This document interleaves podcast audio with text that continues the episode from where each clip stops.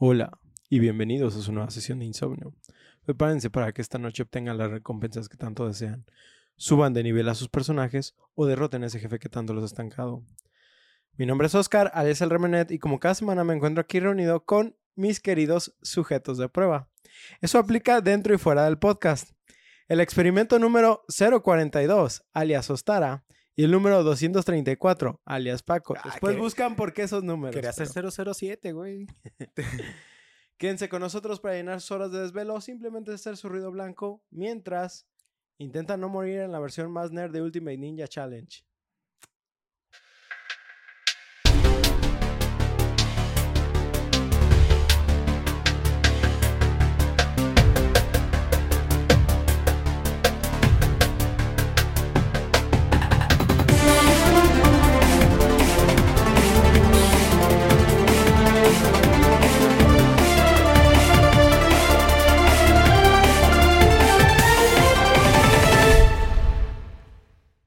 Buenas noches, somnolientos. Esperamos que se encuentren de maravilla con su increíble debufo de cafeína. Ya es viernes y eso solo significa que ya es hora de escuchar a estos idiotas mientras desalegramos ese momento donde seguro están organizando su inventario. Como ya es de costumbre, mis sujetos de prueba, bueno, Paco cree tener una idea porque sé que cree tener una idea. Pero, Paco siempre tiene una idea. Sí, yo tengo muchas ideas. pero, pero, pero, la verdad es que Estoy bien todavía equivocado. no sabe de qué se tratará el experimento de esta noche.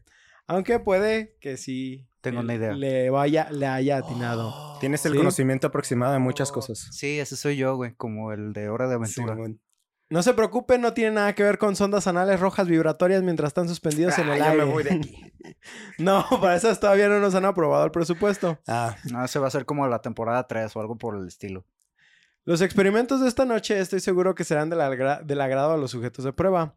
Y pues Mm. vamos, vamos dando inicio mientras trato de limpiar la mancha de taza de café en los documentos clasificados que me dieron. uh, Experimentos, ¿están listos? creo que, Creo que Simón. sí. Ok, comencemos. No, Nerds, no preparen ser. sus notas de física que ahí vamos.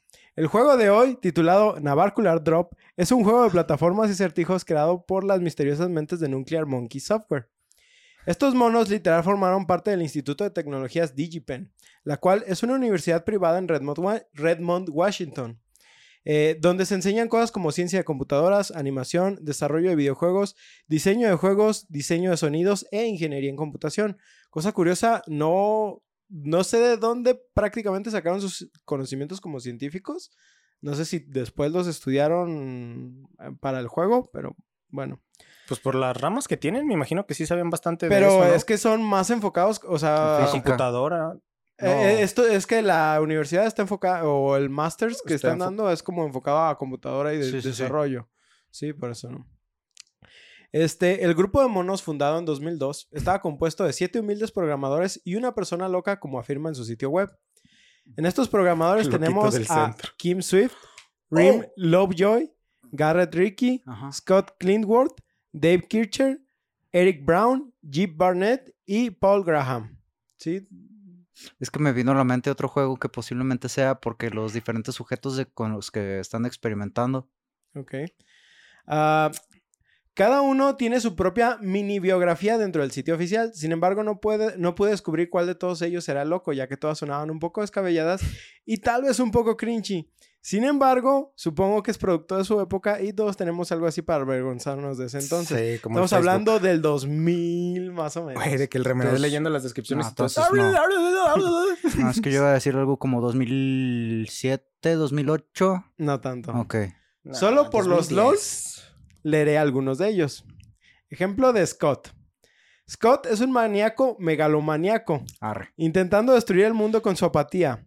Todos los perezosos prepárense, la revolución será televisada y sus juegos favoritos son Counter-Strike y juegos de estrategia.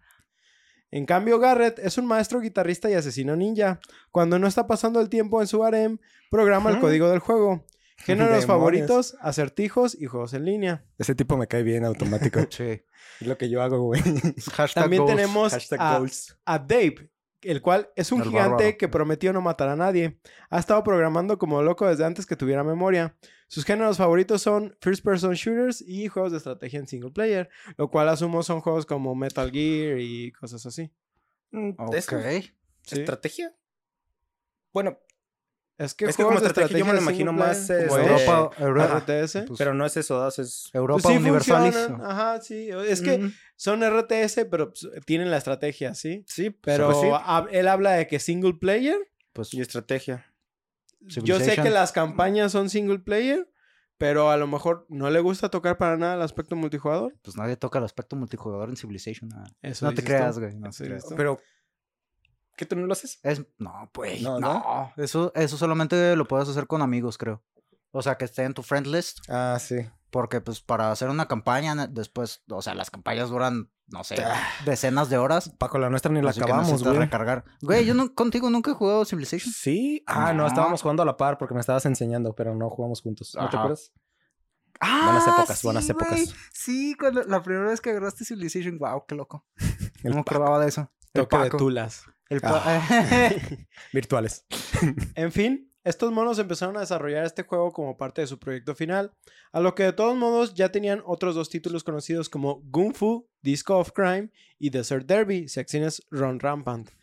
Que la verdad es que eran juegos menores que son proyectos que solo utilizaron para pasar materias. Eh, sin embargo, para Narvacular Drop, ellos querían sobrepasar sus límites y utilizar todo el FUA que reside dentro de ellos. Según yo, el acento va en la A, pero ok. Ese esfuerzo universal aplicada. me Va la. F. No mames, ese no me lo sabía. ¿No sabías? No, fuerza universal aplicada. ¿Sabes qué es lo más verga, chistoso? sacaron, ¿Sabes qué güey. es lo más- Cuando estuve buscando así, porque le dije que era lo que decía el güey del. FUA, y me puse a buscarlo, lo primero que me salió fue su Wikipedia, pero en inglés, güey, me dio tanta ¡Ah, huevo! Mr. Worldwide. Ah, yo me acuerdo de un puto video del super- de Goku haciendo su Super Saiyan 3 y que le pone... Ay, Simón. Ah, pues dentro de la mayoría de los integrantes, el gusto por los juegos de los acertijos inspiró a querer pasar el proyecto con este principio. Se requirió de mucho ingenio para, desarrollar los niveles e implementar las mecánicas básicas del juego. Acertijos, que- acertijos perdón, que tendrían que ver con mover elementos pesados de diferentes tamaños para poder activar mecanismos, digámoslo al estilo Soul River. Sí. Eh, el plot era sencillo. Básicamente era una princesa llamada Nognis, o en español, sin rodillas. Oh my Esto de- God. Esto debido a que no tiene La la, habilidad pingüino. para brincar. No mames, sí, Ah. como los pingüinos y los elefantes, güey. Qué sad. Pues esta princesa es capturada por un demonio, el cual considera que el secuestrarla lo ayudará a conquistar el mundo. ¿Sí? Es un Ok, plot ok. básico. Para esto, algo sobre el nombre que no tengo aquí escrito, pero por ahí lo encontré. Es Narvacular Drop. ¿Sí? Y el nombre lo escogieron así porque son palabras, o al menos Narvacular no existe, y es una unión de palabras que no existe. Ajá. Entonces la idea era que no existiera otra cosa a la hora de buscarlo en Google. Ok, ok. Sí, o sea, Ah, que buena a hue- idea. Que a huevo tuvieras ese enfoque siempre que Pues, escribieras. pues en- es como con Como lo Frozen. Sí. ¿Sí supiste Sí, eso? sí, sí. Disney Frozen para que no buscaran a Walt Disney congelado. Es. Pues el demonio termina Porque ahí encar- está. Qué mamadas.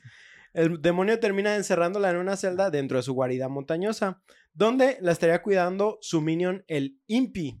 Sin embargo, la montaña tiene vida y se representa como Wally, el espíritu de la montaña, el cual está enojado con el demonio por destruir por destruir la montaña para crear su guarida.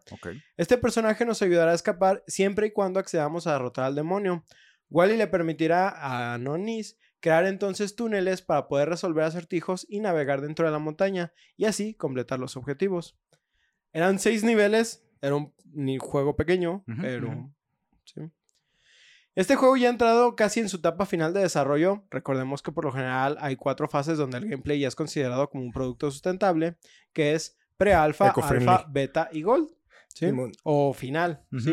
Sí. Eh, y este juego sí completó todas, o sea, sí llegó a- hasta su etapa gold. Tengo aquí lo, todas las fases que son, ya considerando gameplay. Super Eh, Saiyajin, Super Super, Saiyan. Saiyajin 2. El Kaioken, el eh, Kaioken Ken dos veces. Este, por lo general nada más se basa en qué es el prototipo del juego, que es pues, establecer las bases de, de- de lo que se va a hacer. Simón. Es el first playable o el, el primer jugable, Sí. que es literal poder Lo- tener la idea de jugar lo que estás eh, Mm, sí, tener lo más ¿no? básico. Luego tiene otro que es como el corte vertical, que es como un run de algo completamente hecho. O sea, vamos a ir un nivel o algo que ya está utilizando todas las mecánicas que decides poner. Luego está el pre-alpha, que es la mayoría de las cosas que ya están listas para... Ujú. para... Pero por lo general en la, en el- la fase de pre-alpha es como donde empiezan a decidir qué pueden mejorar, qué pueden cambiar del arte, qué pueden... dec- Por lo general cuando cambian de engine o cuando, cuando cambian de texturas, porque por ejemplo a lo mejor los paquetes de texturas ya necesitan verse mejor de cuando empezaron a trabajarlos, es eh, más o menos es en etapas de pre-alpha, Ok. ¿sí? Va. Luego alfa es cuando ya implementaron la mayoría de los cambios y ya están considerando como el juego como para este, lanzarlo. Al, eh, beta, perdón, ya es la fase donde están como buscando bugs Pruebas. y viendo qué más pueden corregir. Yep. Y ya la etapa gold es ya producto casi, casi finalizado, listo. para Copiarse Para y venderse. listo para dejar un parche extra para cuando salga el Eh, juego. Para el día uno. Para el día Sí, uno, madre, güey. Yo pienso que ese es el problema, ¿no? La mayoría de los juegos ya salen como en fase beta. Sí. Sí, no salen como en fase gold. Qué triste. Ah, Recuerdo cuando salió un juego en Gold. Bueno, no sé si se acuerdan que antes los desarrolladores eh, publicaban mucho de que cuando su juego ya estaba en Gold, que estaban todos levantando el disquito Sí. final. Sí, sí, sí, pues sí. me sí. acuerdo, de la que más me acuerdo es la de mm, No Man's Sky. No Man's Sky- Ah, creo que sí es cierto. Ese, ese sí. el Baco, los Fla- flashbacks, ya- Flashbacks de Vietnam. ya estaba güey, listo ese juego para No, salir en ese momento. No mames, pinche No Man's Sky, pero eh, fue una fue una historia de redención. Sí. Pues la de muchos, o sea, dentro de todo, quieras o no, dicen que Cyberpunk se ha arreglado, yo no sé, no, lo he vuelto a jugado. Este, No Man's Sky se redimió. Eh, creo que el de Scrolls Online también se redimió porque no salió, salió con varios como problemas también. Juego de, bueno, Veces es Zenimax, pero. Sí. Pero Mm. sí- sí han salido demasiados juegos y actuales también que necesitan todavía un arreglo a pesar de que dicen que ya están nos en- faltan en otros fase cuatro parches de seis meses cada Sí, uno. no, pero esos vatos se ve que sí querían a su juego, ¿no? Que sí le dedicaron el tiempo para que quedara perrón. Sí. También estamos hablando de épocas del 2000. Entonces no ¿Este? era, ajá, no Eh. era tan común Que salieran así. este, que salieran Incompletos, juegos incompletos. incompletos. Sí, porque no era tan común la idea de descargar cosas para tus propios juegos. no, pues no apenas había, estaba apenas estaba el haciendo- internet. Ajá, apenas estaba haciendo como un feature. Simón. Eso fue de la época del Xbox 360 cuando ya empezaron a Prácticamente. implo- a implementar parches. Qué rico. sí. Pues ya me acuerdo la primera vez que jugué en línea. Qué buenos recuerdos. Sí, güey. Qué loco. Pues, sin embargo, antes de entrar en su etapa final, fueron expuestos en la Feria Anual de Carreras del Instituto Digipen. Que un pequeño fun fact por ahí investigué. Una pluma de Agumon, ¿no? ¡Ay, no mames! No. Lo pensé Una pluma vez de que lo Agumon. Digipen. Desde que lo dijiste, güey, No me vino a la mames, cabeza. no mames. A mí sí me había venido a la mente, no sé, una manera. eh, Estaba buscando la manera de unirlo de Está, Digimon, Digimon. y. la- Ahí está la puerta, güey. Get the fuck out. Es una pluma digital. Estás bien baboso, güey, pero. Pero. Respeto. Máximo respeto. Una, una pequeña nota de Digipen por lo que investigué. O sea, todavía son como. Pues es un- una universidad, vamos a decir, relevante. Pero se les conoce también como de las universidades que enseñan el crunch dentro de la Oh, un- No, güey, eso no debe de ser. Y recordemos que el crunch básicamente es los últimos cuatro meses del juego, eh, de desarrollo del juego, en los que tienes que estar trabajando horas, perdón, Ah. semanas de como. A ver, si lo normal son 40 horas, digamos unas 70 horas, trabajar semanas de 70 horas, eso es el crunch. Es simplemente El explotación promedio. laboral bien encabronada. Sí. Que muchos juegos al final terminan haciendo eso, güey. Sí. O sea, ahorita, hoy en día, ¿cuántas compañías no están demandadas Naughty por esa Dog, eh, mamada? Blizzard, Nintendo. Activision, Nintendo, todas las Sí, grandes. todo, güey. Que ya dices... ¿Qué putos? Sí, de, de hecho Putos creo es que eso palabra también, peyorativa. eh, eh, eso creo que también aleja a mucha gente de no querer trabajar en la industria.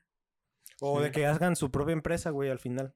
Y, y- y lo peor es, por ejemplo, cuando tienen estos crunch en juegos pesados, como por ejemplo, imagínate haber tenido crunch por algo como Battlefront 2. Nah, ¿Sí? Y la sí. recepción que tuvo, güey, y todo el backlash que tuviste como, como desarrollador y todo, güey, la neta, y creo que no te quedan ganas de estar trabajando en la industria, ¿sí? O sea... ah, Sí, sí, sí. Sí. Pues, güey, ¿a quién le gusta que lo exploten, no? Laboralmente. A Bueno, nadie, pero Ex- al parecer a la industria más. le Me encanta. explotar gente Ajá. Sí está... Ya sé. Ah, Ah, tercer Sigamos. mundo. Distopia.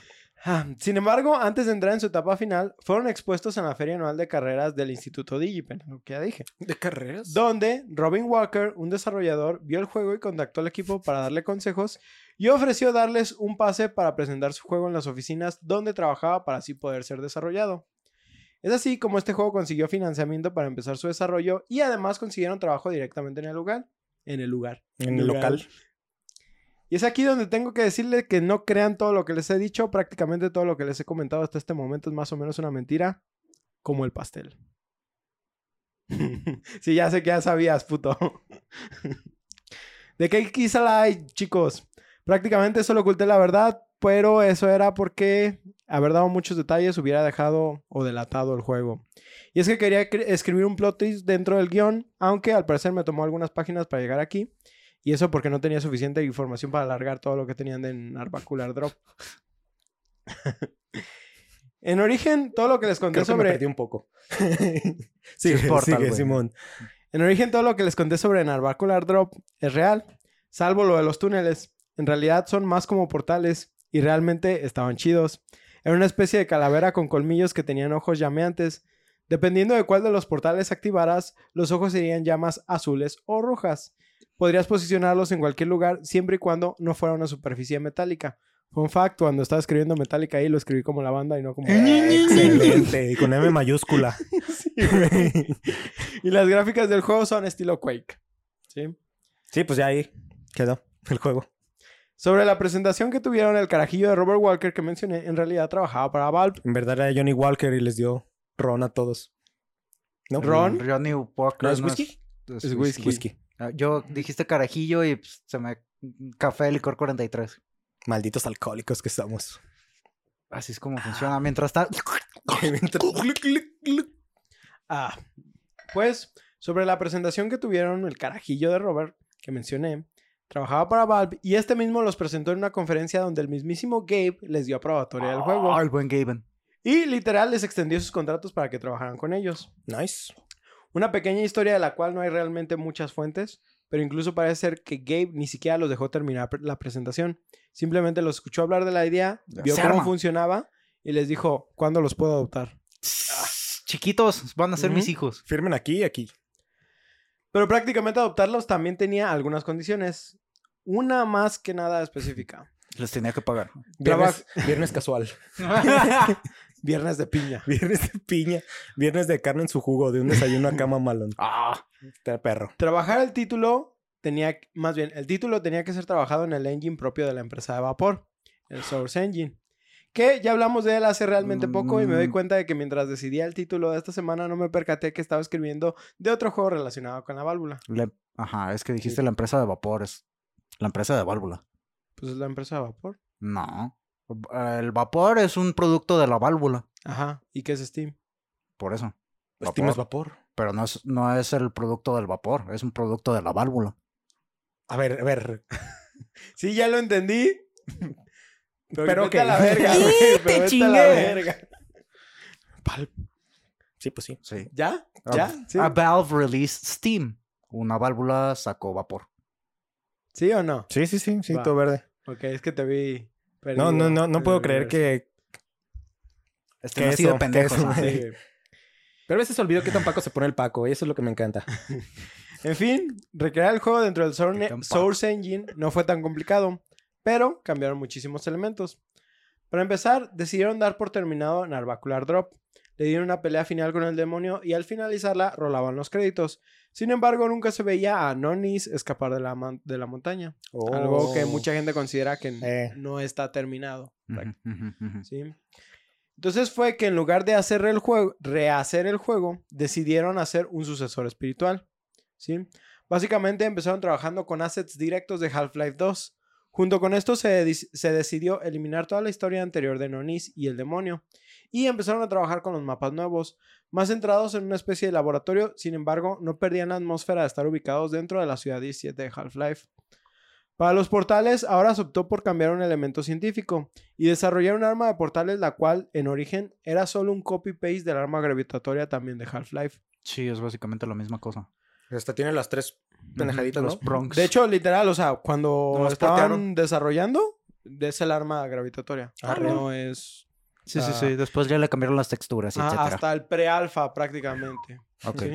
De que, oigan, no se sigue pareciendo mucho al arma que nos Ah. copiamos. No, eh, es que de Es hecho propietario. no, ahorita voy a hablar, ahorita, propietario. ahorita voy a hablar de eso, este, pero prácticamente primero dijeron vamos a hacer que el juego funcione y luego nos enfocamos en lo estético. Ah. Es- es- sí, es lo que Buena deben de idea. hacer.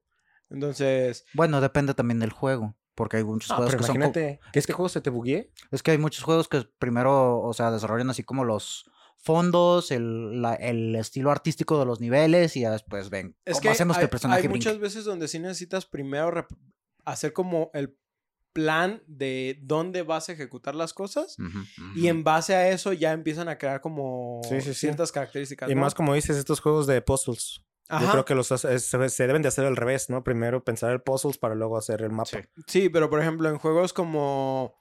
Voy a poner un ejemplo: Shadow of Mordor, ¿no? De que. Güey, justo ese puto juego he estado pensando últimamente. Qué chingados. Estamos conectados, güey. Por poner el ejemplo de, de la de Shadow of Mordor, este, imagínate así como de que les dicen, pues es que está ambientado en El Señor de los Anillos y queremos que se llama este, este juego de esta característica, ¿no? Estilo Batman. ¿sí? Entonces dicen, ok, está bien, pero una cosa es que les digan eso y que los pongan a trabajar en un lienzo así sin nada, y otra cosa es que les digan, este es el mapa, va a tener este castillito, este güey va a poder trepar por el castillo, el agua reacciona así, o sea, diferentes gameplays afectan eh, si primero se hace el mapa o si no. Pues Ujú. depende, sí, del juego. En este caso, 100%. Creo que lo más útil fue que como Half-Life ya tenía una base realmente, o, y que era el Source Engine, literal, así como dijeron, como, como que empezaron a jugar con el motor y dijeron, a ver, ¿qué podemos hacer? ¿Podemos replicar esto? ¿No podemos replicarlo? Eh, ¿qué, qué similar que podemos traer de elementos pasados y aplicarlos aquí, etcétera, etcétera? Por ejemplo, un cambio que a huevo tenía que ser porque el juego de Narvacular Drop es en tercera persona. La Entonces, el primer cambio es cómo afecta esto en primera persona, ¿sí? Sí. Claro. Digo, de sus otros juegos que tenían, ninguno era en primera persona. todos eran- Entonces, yo pienso Fue que su ahí... primer Ajá, yo pienso que ahí afecta también la manera en cómo programas. Sí. Sí. Aunque por lo que he leído, o lo poco que leí del estudio, parece ser que son unos vatos que sí saben lo que hacen y, ¿Sí le saben? y sí, o sea, están mucho tiempo como programando y experimentando. ¿Sí? Eso. Entonces yo pienso que por eso tampoco les fue tan difícil trabajar con el Source Engine de- Goals. de, golpe. Ah, ah, ah, ah, ah, mm, ok. Volviendo un poquito a la historia, ¿sí? Ah, no, eso no lo había leído. Ah, Oigan, ¿y ustedes ah, no son mucho de juegos de puzzles, o sí? Not really. Creo que este es de los únicos Ajá. en general que he jugado. Sí me gustan porque me gustan los juegos como Resident Evil, pero por ejemplo, me acuerdo que Pero- salió este de Talos Principle, Ujú. Que Uh, cuando lo vi, Simón. dije, güey, o sea, quiero probarlo. Pero la neta es que hay tantos juegos y me- como me gustan más eh, de experimentar las historias, eh, no son juegos, son, son juegos como lo de cartas que les hablaba el otro día, ¿no? Que son juegos que quiero experimentar 20 minutos, 30 minutos al día Y ya. y, y ya, no, no quiero enfocarme mucho en eso. Sí, ese es- esa es la onda, así veo los juegos de puzzle. Entonces, a veces teniendo tantos títulos en el backlog, como que realmente no pasan a Sí, como que son lo, lo secundario, pues, porque quieres probar otro tipo de cosas. Yo por lo general como estoy demasiado idiota para jugar a esos juegos. No sé, simplemente como Bueno, que tú eres bueno, soy- eres muy inteligente para eso. soy... No sé qué pinche tipo de inteligencia se requiere, pero en esos juegos yo siempre siento que me trao bien cabrón. Y me estreso. Y pues Es por que lo mismo no lo disfruto El, tanto. el problema que yo he visto en juegos como esos eh, es que tienes que tratar de pensar como el desarrollador. Ajá. Y a veces no sabes qué limitantes tienes. Simón. ¿Sí? Porque muchas veces, ¿cuántas veces no te ha pasado que estás en, en- en un juego y dices, a huevo que esto se podría hacer así Ajá. y más fácil, pero tienes esa limitante? Sí, claro, claro. En estos juegos, por lo general, quieres tratar de pensar como outside the box y a veces estás limitado a pensar como con lo que tienes ahí. Y cuando lo descubres, dices, ¡Ah, "Ah, no mames! Está, está chido. Simón. Pero mientras no lo sabes, puede ser puedes estar frustrado, ¿sí? No me acuerdo con juego- qué juego recientemente me pasó algo similar. No, no recuerdo realmente. No sé si con Metal Gear Solid 2, que... No, puede ser. que a- algo, no, no me acuerdo específicamente, no es un puzzle, pero es algo que tenía que descifrar yo de cierta manera. Y es como de que no me acuerdo cómo era y yo estaba así como, güey. Es que ya tiene lo he- que ser ya lo así. he pasado, ya lo he hecho, ¿por qué no me acuerdo de esto? Sí, o sea, son esa Sí, clase de cosas Simón. que dices, verga, y a veces te frustra un poco porque, bueno, yo en lo personal no me gusta buscar guías. Sí, entonces, por ejemplo, Dark Souls a veces cuando no sabes hacia dónde ir, neta es una Sí, pesadilla, güey. Sí, sí, sí. Eh, ahorita Elden Ring pues te da la ventaja de que exploras otras partes, güey. Simón. Pero neta que hay momentos donde dices, güey, ¿qué tengo que hacer aquí? y más, sa- ¿sabes también que, que afecta mucho? Soy de los que a veces deja un juego y regresa a él al mes, a los dos meses. Entonces, a veces regresas y ya Bien perdiste perdido, güey. todo lo que Sí, sí, tenías de sí, sí, experiencia sí. en el juego y... Ah, me pasó con muchísimos juegos me eso, pasó con Skyrim. incontables. Skyrim lo tuve que reiniciar como tres veces. Hay un juego, no me acuerdo ahorita cómo se llama, pero estoy seguro que tal vez tú te acuerdas o tú te vas a acordar. Es un juego que juega con las perspectivas. Es Superliminal. Ah, Eh. Superliminal. De hecho, yo quería comentarles dos, Superliminal y el The Room, no sé si lo han visto. The Room no lo he visto. Lo tengo en mi biblioteca de no. Steam. Está el cuarto 1, 2 y 3. Ajá. Y haz de cuenta que el 1 empieza simplemente con un cubo y empiezas como a moverlo y a sacar piececitas que van a otras Ah, piececitas. creo que sí lo ubico. Y es un puzzle así como en 3D, ¿no? Y luego el cuarto 2 eh, es eso, una misma cosa en medio, pero ahora ya como que tienes interacciones con los con el cuarto, ¿no? Le que vas las agregando. luces, le van agregando cosas. Y el 3 ya es un mapota en el que tienes que ir descubriendo cosas. Pero Superliminal es muy bueno justo por eso de las perspectivas, ¿no? Como en un juego te pueden poner líneas rectas invisibles, básicamente, este, pues abusan de eso, ¿no? Pero, güey, juegazo. No, sí, de hecho Superliminal está Sí, es de entre los esos quiero juegos que quiero experimentar, pero como te digo, no me he dado chance. No he Sí. terminado Persona 3 y los que están escuchando Mm, el podcast... Aún no sí, acaba Persona sí, 3. güey. Pero bueno, tampoco acaba Mira, el 4. mira, yo ya dejé Knights of the Old Republic. Mm. LOL. Este, y Pinches por- gachas. Ya, ya me acordé, por ejemplo, en este... Ay, el juego este, el de control. Sí. Ajá. Tú no lo jugaste, ¿verdad, Paco? No, pero sí. ¿Tú sí lo jugaste? Poco, pero sí. Lo tengo en mi Epic Games. Store. Espera, otra vez, ¿cuál fue el primero? ¿Control o fue el otro, el de Alan Quantum Break? fue- No, No, no, no. Quantum, Break, es primero y luego es Ah. control. Sí, ¿Sí? porque Quantum Break sí lo jugué. El otro fue el que nada más fue.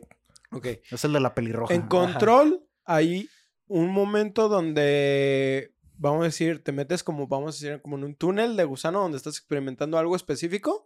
¿sí? Y lo que estás experimentando es como un lobby de un hotel. ¿sí? Y tienes que entrar a una puerta específica. ¿sí?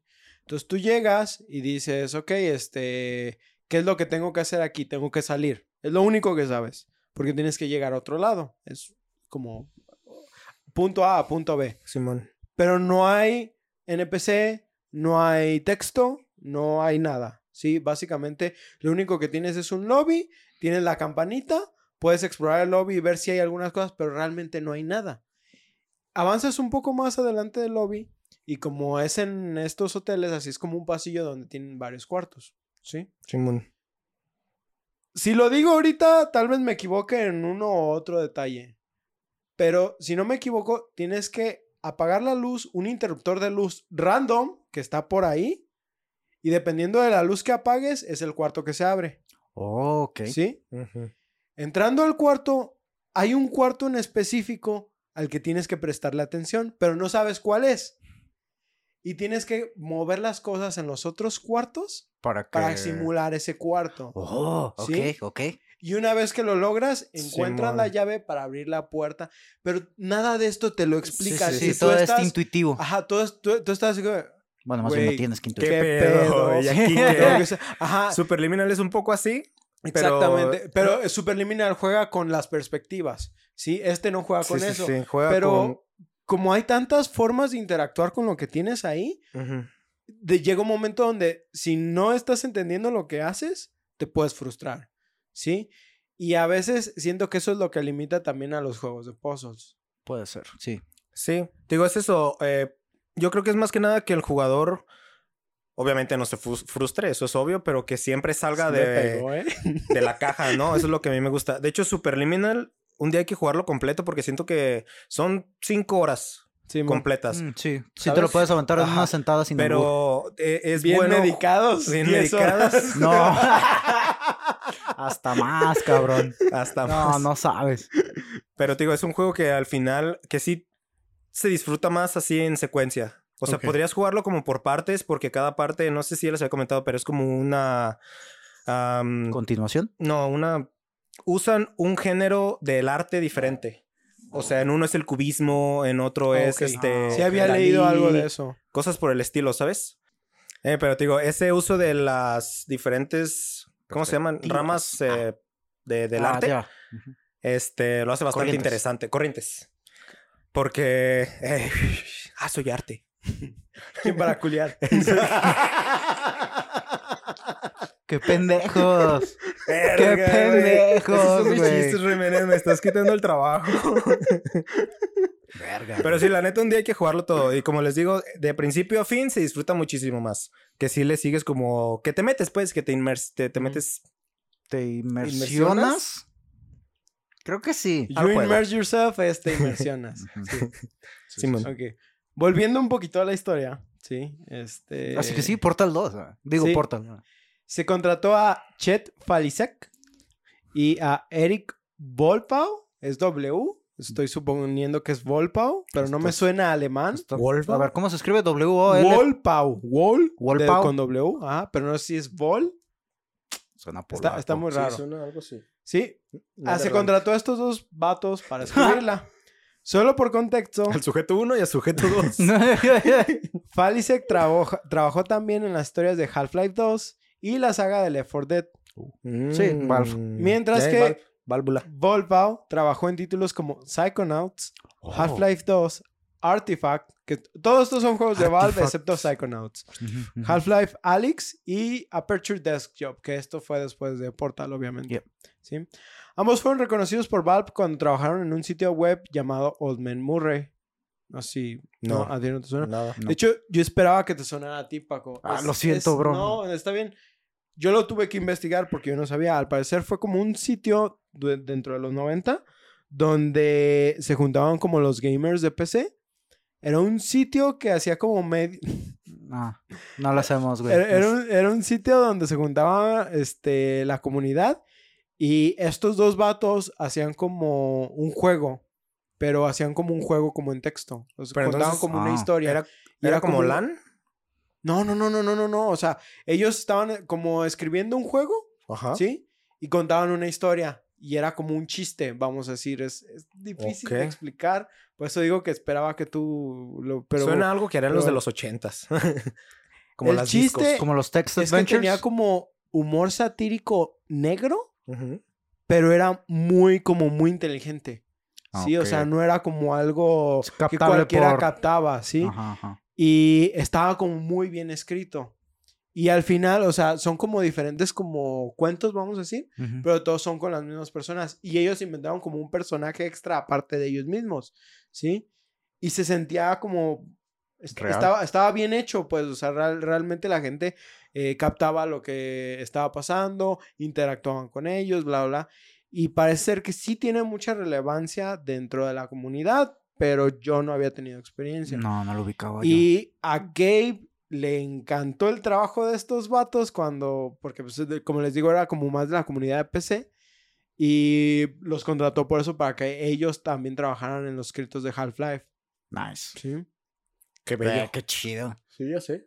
Este, Como dice la frase, déjalos que te encuentren haciendo lo que amas. Nunca me van a Ah. encontrar, güey. No. Haciendo lo que amo. Siento que estoy en un cofre de Resident Evil, güey. Nunca me van a encontrar. Soy un mímico, bro. Pues bueno, como les digo, ambos fueron reconocidos por este trabajo.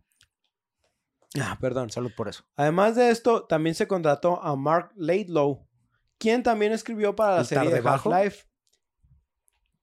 Late low, tarde bajo. Sí, sí, sí, Sí, güey, sí. sí. ¿Qué échale, güey? Por favor. También escribió para la serie de Half-Life. Esto para dar, para dar contexto de que estaban dentro del mismo universo y no perder tanto tiempo explicando el mundo y tecnología que se usa dentro del juego, además de poder justificar el uso de los mismos assets. Ok. Que pero creo- Portal no explica su propio mundo, güey. No, no, pero haz de cuenta que si dieron como una explicación así como de que es que estás en el mismo universo de Half-Life. Sí, o sea, es por fuera lo- lo- la explicación que dieron.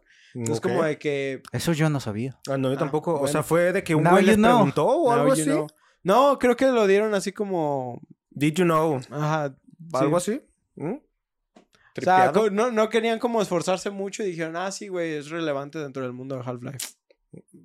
Güey, no Güey, digas podría eso, tener es- muchas implicaciones. Ingeniaron eso, una güey. manera de contar una historia que ya se había contado de otra manera. No lo digas que no quisieron esforzarse mucho.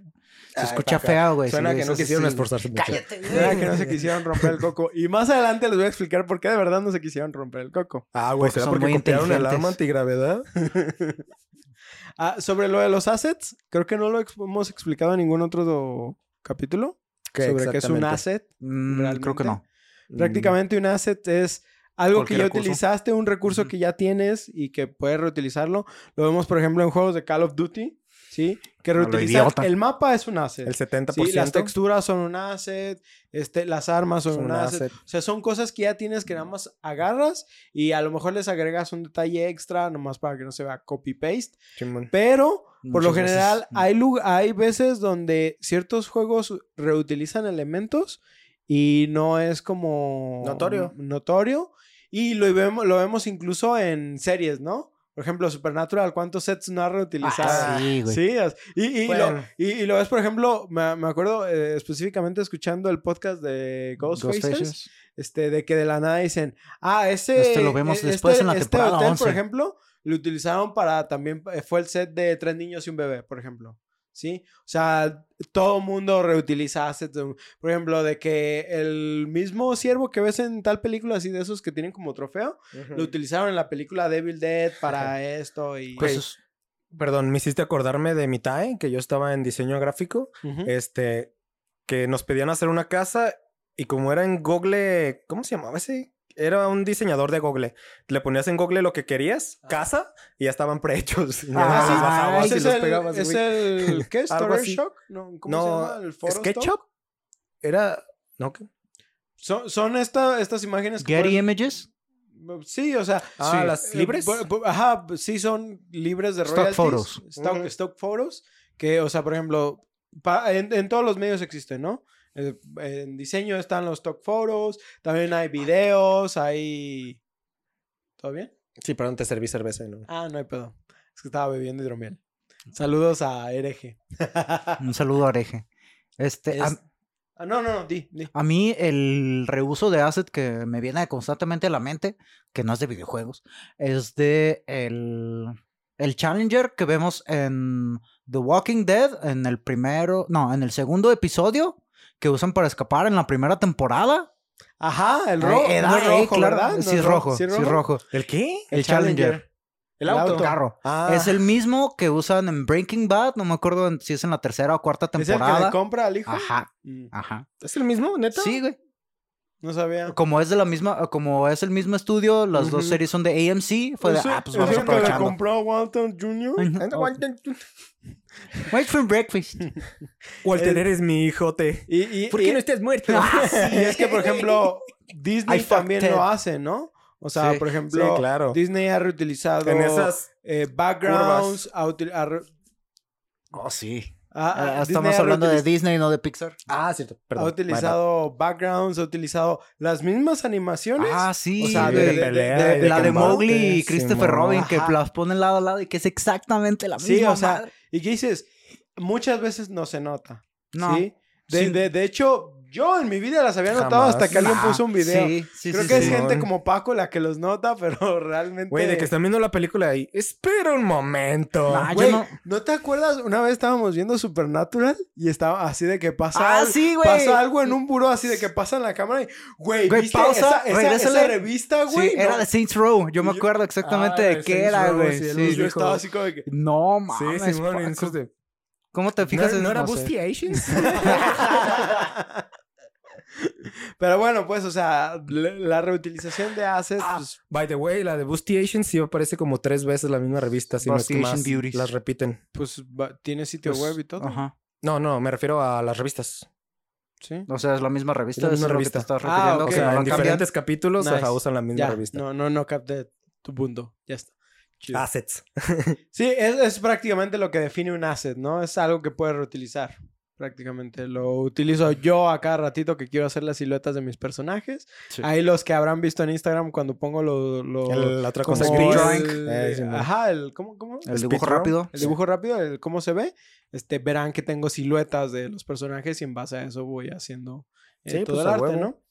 Este, pero bueno, pues eh, se Pendejo el que contrató a trabaja Mark dos veces. Laidlaw, sí, volvi- volviendo al punto, se contrató a Mark Laidlaw para eh, reescribir la historia como parte de un spin-off de Half-Life y pues utilizar los mismos assets y que tuviera sentido el por qué lo estaban utilizando. El tarde bajo, güey.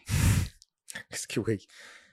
¿Cómo le llamamos a nuestro hijo, güey? Tarde bajo. No, es que ni siquiera le No, pones ni así a tu siquiera. hijo, es el apellido. O apellido. sea, así de jodido, güey. Que si ubicas que todos esos apellidos raros llegaron porque los... Las profesiones. ¿O qué? No, am, Las adaptaciones. ¿cómo se llamaban los pieles rojas? Los indios que estaban en Estados Unidos. son nativos indios. americanos. Los nativos americanos, al, al momento que fueron colonizados, no tenían apellidos. Ah. Entonces los vatos gringos, o bueno, los colonizadores les pusieron cualquier cosa. Por eso existe el white y cosas por el estilo. O sea, porque nada más era de que, ¿a ¿cómo te llamas? A vuelo de águila. Te llamarás white ahora. ¿Sabes? Ajá. sí, o sea, eso, era güey. una manera de ponerlo. ¿Verdad, perro cagando? Simón, ve, estaré bien perro. Sí, se Sí, el chiste. ¿no? Wow, wow. Qué bueno que no lo tengo que Simón explicar al Coyote en celo. Lo primero que ves cuando abres la Sí, puerta, así güey. le pones a tu hijo. El Estaría tiki, no bien la puerta, verga, el tiki. güey. Y bueno, ¿Sí? lo que sea. Pero no, aquí vengo a llamarme Jecat. Ah, no es cierto, jefe, se armó vino chin. güey. sí, la neta. sí. Está chido.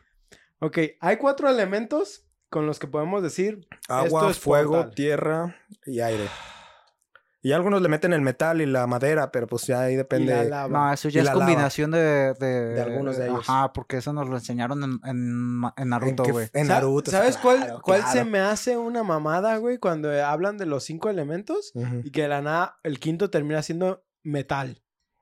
Sí, pues es que si lo piensas bien, ese no es una combinación de Pues otros. Eso es, versión, eso es algo que está en la tierra, técnicamente. Ajá, pues tierra. al Pues es la tierra refinada. Pues Pero Toph que lo hizo con sus manos, que sintió la tierra en el acero para poderlo Ah, mover. Sí, pinche tofa encabronada. o güey. sea, esa ruca Top no. MVP. Pero bueno, hay Que la cuatro nerfean, elementos. güey. Waifu goals. Hay cuatro elementos que podemos de- con los que podemos decir esto es Portal, ¿sí? El Portales. primero es el pastel.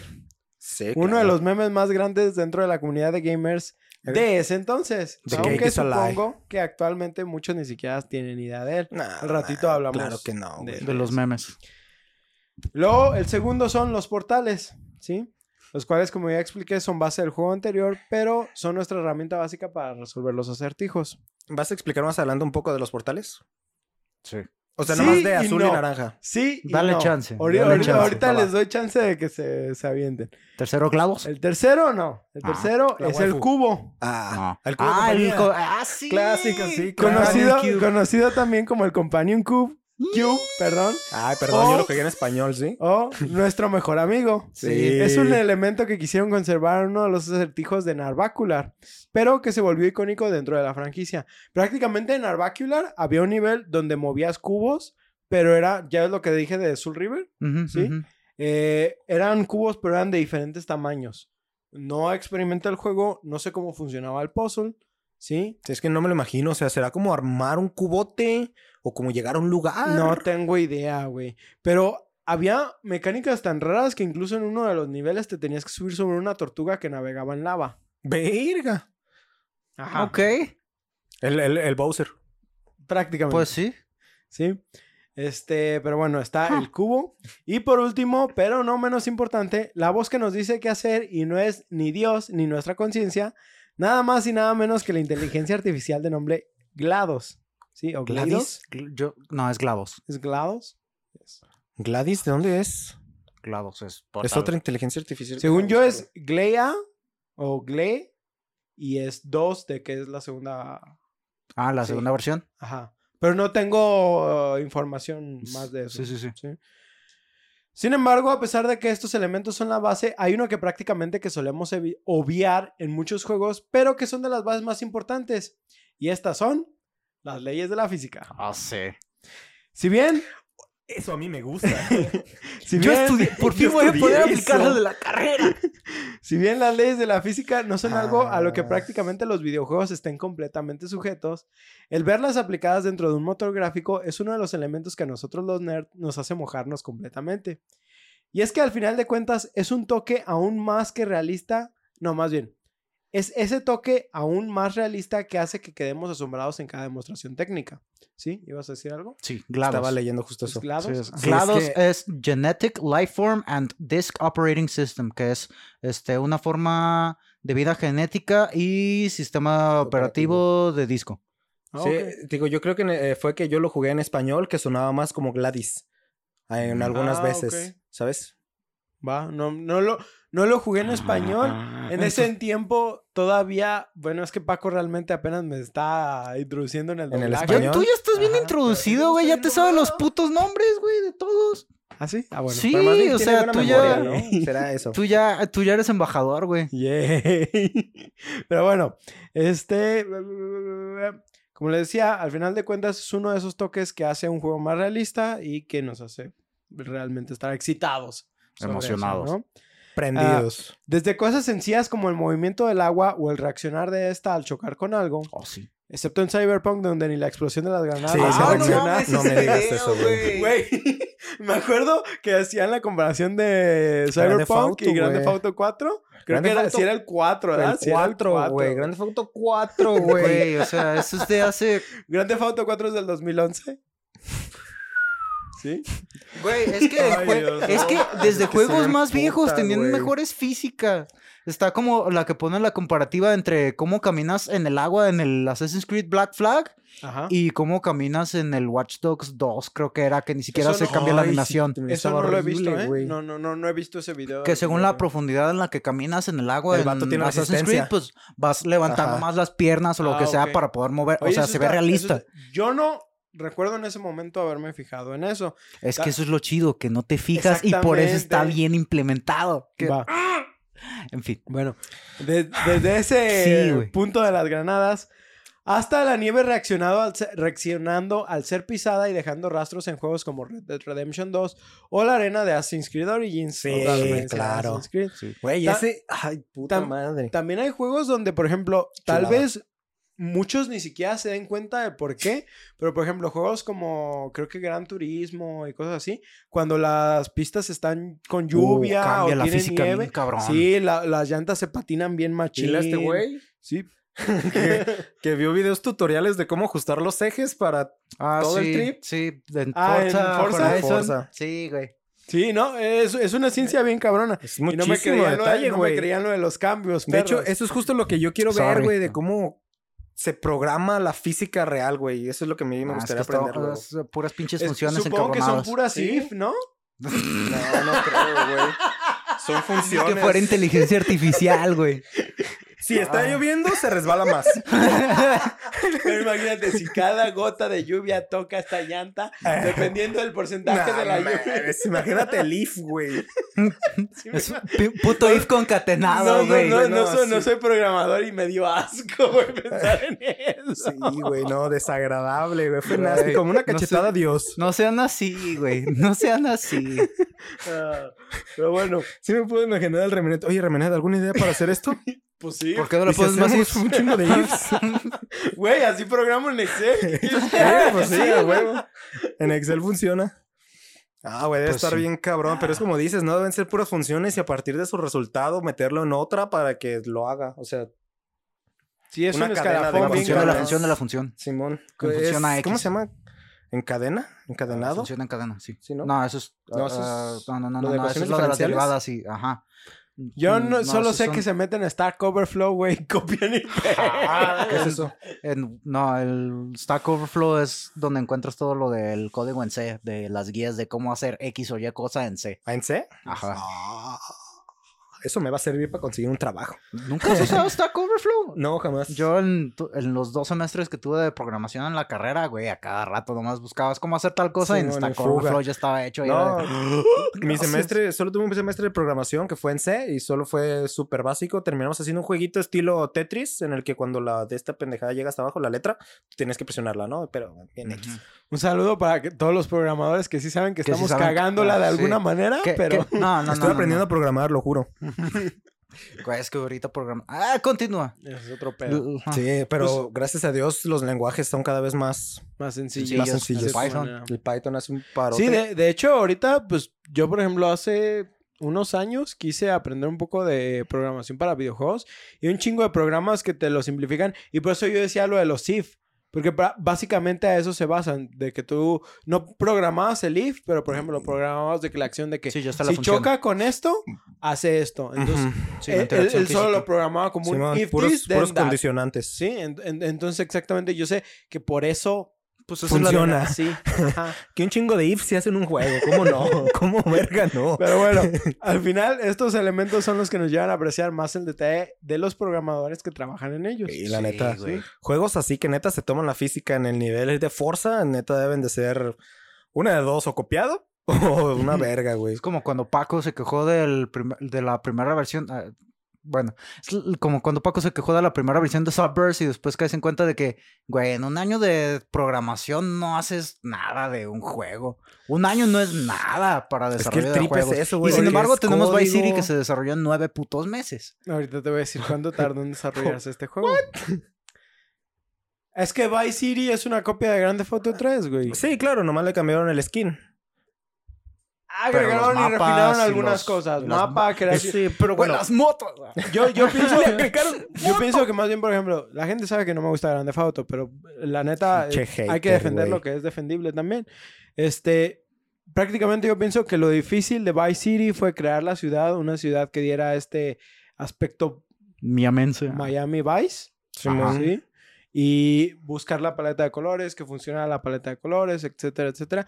Y ya después de eso, nomás copias todo lo que tienes ya funcionando de Grand Theft Auto 3 y si acaso le agregas unos features. Sí, pues en sí el motor de física y todo eso ya prácticamente lo tenían hecho, pero agregar, volvemos a lo mismo, agregaron assets. Sin embargo, sí. O sea, y ahí vuelvo a decir, me gusta Grand Theft Auto, pero les doy crédito donde se, se merecen. Grand Theft Auto 4 yo no lo jugué tampoco, pero es una joya a cómo se ve, cómo funciona, Güey, el mapa. Sí. A pesar de que volvemos a Liberty City, es otro pedo. Sí, Sí, se nada que ver con natural, Pokémon güey. y sus reutilizaciones de mapas y de Pokémon. ¿Y si voy a sacar el mismo juego tres veces? Ya, Ah, güey, pero por ejemplo, Pero en- FIFA, güey, ellos innovan, bro. Sí, ahora güey. el público se mueve individualmente, güey. ¿Te, sabes, te sabes la de FIFA y el sol, güey? Que van quitando pin... el FIFA y qué, cabrón? ¿El sol? ¿Cómo que con ¿No te sabes esa? No. FIFA y el sol. Ok, tienes diferentes estadios en FIFA. Y Sí. diferentes climas también. También te puede agarrar lloviendo. y ¿Estás de acuerdo que dependiendo de la posición, Sí, son las sombras. es la no forma mames, en la que De sale que el siempre sol, es el mismo. se equivocaron en uno y el sol estaba inverso? Ah, un saliendo del otro lado. ¿O qué? ¿Cómo, ¿Cómo se les hace un pedote por eso, güey? ¿Cómo que el Pues, sol estaba saliendo al revés? O sea, de se movía de este a oeste. Ajá. No, al revés. De oeste a este. Sí. ¿Y eso qué? Ajá, es que no es Pues como... la si- gente lo notó, ya no era realista y salió verga. Ay, no mames, es un puto juego, puta raza. Y les dices, oiga, pero, pero es que el estadio estaba al revés, bro. Lo grabamos del otro lado, ¿no? Ay, Y ya, güey. Bueno, te quitas de esa es. ¿no? Pórtala. Yo personalmente recuerdo haber quedado boquiabierto resolviendo el primer acertijo de Half-Life 2. No sé si te acuerdas. No he jugado No, Half-Life. güey. Ok. Donde básicamente nos enseñan a usar un balancín, poniendo bloques de Ah, concreto sí. en un extremo, superando. Pinches puzzles basados en física están Literal, bien perros. literal es un- una tabla de madera posicionada sobre un tabique. Sí, es un Un balancín. ba- balance. Un sub y baja. Sí, Sí. un sube y baja, ¿sí? Entonces, tú necesitas llegar a uno de los extremos, que, que uno de los extremos te suba a cierta altura. Para hacerlo, pones tabiques de concreto del otro lado que superen tu peso. No puedes nada más poner un tabique y ya. Y ya. Sí, tienes que superar tu peso. Que pinche cuadrito así, ¿verdad? Y ya estás arriba. Y una vez, una vez que, el- que ya excediste tu peso, el tabique se va a quedar quieto, entonces ya puedes subir. Pero, Esto ya lo ves en otros juegos. güey, eso lo, eso lo vi por primera vez en Box Bunny Lost in Time.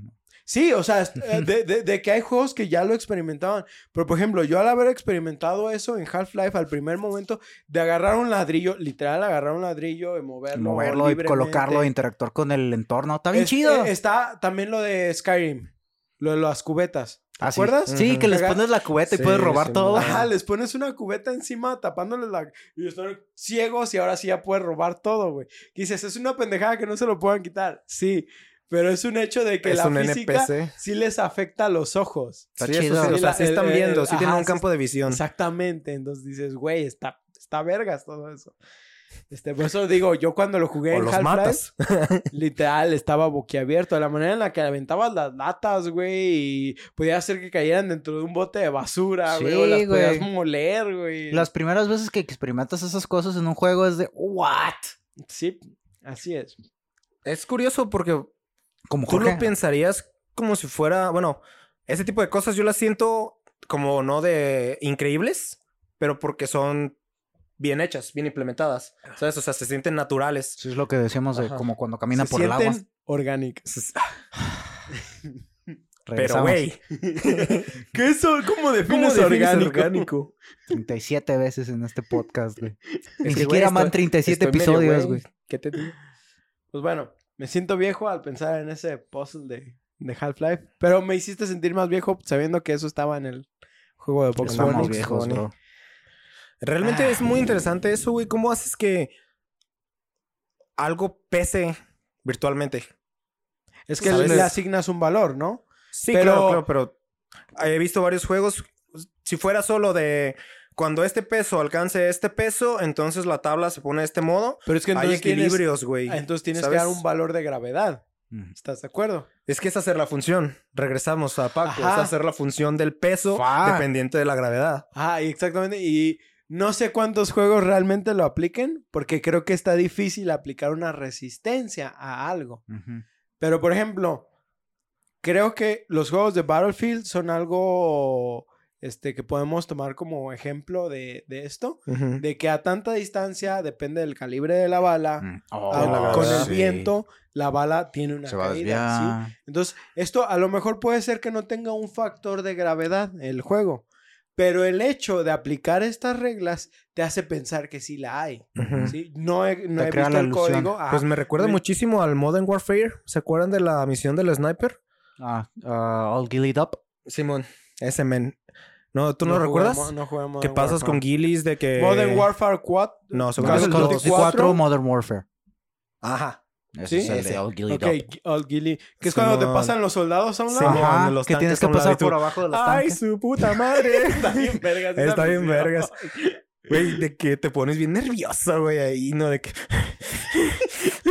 Sí me acuerdo que me sudaban las manos, güey. Simón, pues no sé si te acuerdas, al final de esa misión es da- dar un tiro con Extracción. sniper para matar a un güey. Sí, Ah. que, y que tiene que Sí. ser preciso porque Ajá. si no la cagas. Sí, sí, sí, la cagas a la primera, la tiene la caída. güey, Pero es tiene que- viento. Fíjate que algo que se me hace interesante es que a pesar de que implementaron eso en Modern Warfare, eh, vamos a decir el 1, siento que es algo que se perdió con el tiempo. La caída de las balas en los Call of Duty realmente se siente... Sí. Es prácticamente Aquí- nula. Aquí yo debería decir que es por, en mi opinión, siento que es porque Call of Duty pasó a áreas mucho más pequeñas en donde el efecto Coriolis, que así se llama, no, no tiene efecto.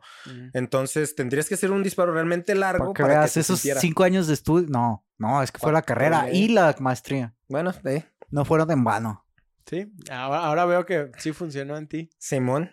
De hecho, me acuerdo que nuestro profesor nos puso de ejemplo el güey que mató más siendo un francotirador. Creo que era un Ah, un japonés. finlan- No, es un... Creo que White es un Death. sueco. No era ¿El un finlandés. Death? Ajá, Sí, creo que era Death. ¿No era finlandés. ¿Es finlandés? No. No, era en al norte. eh, Era en, es en esa, en esa península en la que están Noruega, Suecia y. Finlandia. Que el vato ni siquiera Arre. se ponía mirilla para que no Sí, ¿no? reflejara la luz ni... Que el Ah, vato sabía calcular bien eh, incluso el viento para saber con el efecto de todo Que cómo pegar, güey. prácticamente para los que no lo saben, eh, los entrenamientos militares para francotirador son entrenamientos muy matemáticos y que manejan mucho el- esto de la física, ¿no? Sí, sí, sí. El viento, la caída de las balas, el La cálculo de la de distancia. la distancia. De que- cuánto pues, tiempo tardas en escuchar güey. el disparo y de que te pega, que escuchas el disparo, es, puedes determinar la la distancia. distancia, y- que te digo, por ejemplo, vuel- vuelvo a, a Bar- a, um, Battlefield, ¿sí? Ajá. Que por ejemplo, yo me acuerdo mucho tiempo utilizar este medidor de distancia. Ah, sí. Sí, que te dan en los rifles de francotirador que te dicen aproximadamente a Mm. cuántos metros. Que es como un láser, ¿no? Creo. O, Hay láseres. o nada más hay- de que apuntas y te aparece el numerito, ¿ah? exactamente. Eh, Pero por ejemplo, llega un momento donde con la experiencia, tú solo A- dentro del ojo juego Sí, ya vas diciendo, esto está a tantos metros. Y esto pasa en la vida real, ¿no? O sea, sí, Simón. eh, muchas veces cuando escuchamos al mapa de que a 500 metros da vuelta Ah, a la Ándale, izquierda, mu- muchos dicen, no mames, ¿cómo voy a saber a 500 Son metros? como cinco Pero cuadros. con el tiempo, exactamente, vas calculando dependiendo de cuánto has recorrido. Muchos hasta miran el, velo- el kilometraje, etcétera, etcétera. O sea, hay muchas maneras que a veces hasta nuestro cerebro la- las calcula Ah, sí. sin que nosotros ya nos demos sí, cuenta. sí. Y hay un ejemplo muy interesante de esto, hablando de toda la física, y este me lo explicó mi padre, que se me hace muy chido, es el hecho de cómo calculas arrojar algo. Ujú. ¿Sí? Que los primeros intentos, por ejemplo, a- avientas una basura a un bote, a un bote, una bolita, y no le atinas, ¿sí? Y llega un momento donde lo practicaste tanto, que es lo que hacen los basquetbolistas prácticamente, Te viene a natural. donde ya saben. No lo tienes que Sí, calcular. o sea, Memoria no lo calculas. muscular. Y a veces hasta lo haces Ajá. natural, o sea, lo avientas. Y, y, por ejemplo, lo veíamos hace poco, lo veía en el anime de Haikyuu, Ujú. ¿sí? En, que es voleibol prácticamente. Y están estos güeyes que están en la parte trasera y, Sí. y- y lo ves en los Los jugadores. que reciben. Que cuando van a recibir la pelota, ya saben más o menos a qué distancia de su cabeza. Ves el Ellos ángulo. dicen, quítate porque va para afuera. Sí, o sea, no sí. va a caer dentro. Pues de hecho, güey, no o sé sea, la si- A mí me pasaba eso en voleibol. De que estabas atrás y tú veías muy alta y decías, no mames, yo usualmente a esta distancia la agarro y pues, está bien, ¿no? Pero ya que vas más alto dices, "Nee". Sí, o, o sea, sea, va para afuera. todos estos cálculos están prácticamente sí y no dentro del juego. Pero a veces, eh, y hablando ya de videojuegos en general, el hecho es de que haya o no el efecto de gravedad o que calculen, muchas veces buscan la manera de simularlo para que tú lo veas tan realista que puedas calcularlo realmente. Y eso es lo que hace que se me mojen los putos pantalones. Sí, güey. A mí también, me cabrón. De, de que te quedas, como chingado? Todo lo que le pensaron, todos los ajustes que le fueron haciendo, todo. Te piensas, te pones a pensar en todas las horas, en horas trabajo hombre que costó eso y es de muchas gracias por haberle implementado todo esto. Fletados los vatos que lo programan una vez más. Así es. Sí se las chupo. Sí. Pues bueno, hablando de Portal, sí, ya volviendo un poquito al tema, este, que creo que nos fuimos por una, tangente interesante, pero mm, sí. nos Pasa siempre. poquito. No importa, todavía tenemos algo de tiempo, así que no hay, no hay problema. Este, la verdad es que intentaron mantener como muchas reglas de la física para resolver los acertijos de cada nivel, ¿sí? Sin embargo, tampoco se quisieron quebrar muchísimo la cabeza, ¿sí? Esto es eh, cómo funcionan los portales, ¿sí? Quise buscar la ciencia detrás de los portales de Portal. Nah. Sí, no tanto por como realmente cómo funcionaría un portal, porque es ilógico querer hacer algo que no, no hemos logrado, ¿sí? Sí. Pero hay muchas veces donde logran dar con teorías que a veces dices, suena descabellada, Suena no la, podemos, no la podemos fabricar ahorita, pero es... Pero está bien Ajá, sustentada. está bien sustentada, ¿sí? Cosas como lo de las Ah, cuerdas que poco a poco se ha ido Agarrando menos fuerza. agarrando Simón. forma, etcétera, etcétera, ¿no? Pero en este caso prácticamente quisieron aplicar la de un maestro de primaria y decir padrinos mágicos. ¿Sabes Bueno. qué? Funciona. ¿Sabes qué? Funciona, ¿sí? Ahorita que dijiste lo de las cuerdas, me acordé de Ash, que está en el cielo intentando leer eco- e- econiano, ecodiano en Supernatural. Güey, no mames, yo me fui por Ketchum. No, no, no, Ash. Yo también. Ash. Sí, Ash, Ash, el, red, Ash. el redneck. Ah, ya, ya, ya, ya, que el vato está en el ya, cielo ya. leyendo el lenguaje de los dioses Sí, y el no otro dice, no puedo creer que pueda utilizar la, la teoría de cuerdas para algo. Sí, güey, pero Y yo, literal dices Ash y yo me voy por Wow, Ketchum nerd. primero, sí, güey. yo también fui por Ketchum. Sí, lo pensé que ellos iban a ir por Ketchum, pero no- como no se la pidió de este Ash. Creo que no tiene. No creo que O sea, nunca no lo dicen. mencionan. No lo mencionan. pero es ese. Cuando investigué un poco, porque les digo que quise buscar un poco de la ciencia de los portales, para ver si habían logrado explicar al menos algo o tener como una base, no encontré nada, ¿sí? Encontré varias paradojas que han como... ¿Encontrado en el juego? Encontrado dentro del juego, ¿sí? Una es eh, la... Ujú. ¿Vas Sí, a ese sí lo vi. necesitar? Ok. No, no, no, No, no, no. en- no, en el Unir sentido dos de que portales. Ah, si ok. tienes un pistón acá y otro pistón acá y pones un portal de este lado y otro Ah. un portal de un lado, otro portal del otro y si esos se van acercando hacia ti y tú estás en medio de ellos, ¿qué pasa cuando se unen? Te haces mierda. Sí, O básicamente. sea, eso sería lo lógico Ajá. bajo lo que has visto dentro del juego, Sí. ¿sí? Ok. Pero no funciona así. Creo que, creo que incluso los portales solos, cuando se tocan, deberían. De crear una singularidad en el No, espacio-tiempo. un agujero De- negro, güey. De Sí. hecho, de hecho, creo que porque hay algo dentro de Narvacular Drop, ¿sí? Donde ellos sí pudieron o decidieron poder crear un portal sobre otro. No funcionaba para nada, ¿sí? Pero se podía. Pero se podía. Mm, Y en Portal decidieron, no Sí, vamos a hacer no. eso porque rompería como la lógica de lo que estamos creando. Recordemos que Narvacular Drop era un juego que estaban nada más desarrollando una A todo esto ya explicamos qué, qué es un portal y cómo funciona. No, Mm, pero vamos creo que explicando, poco- vamos explicándolo un poquito. Prácticamente, o sea, sí traigo un poco de la historia, Rollo.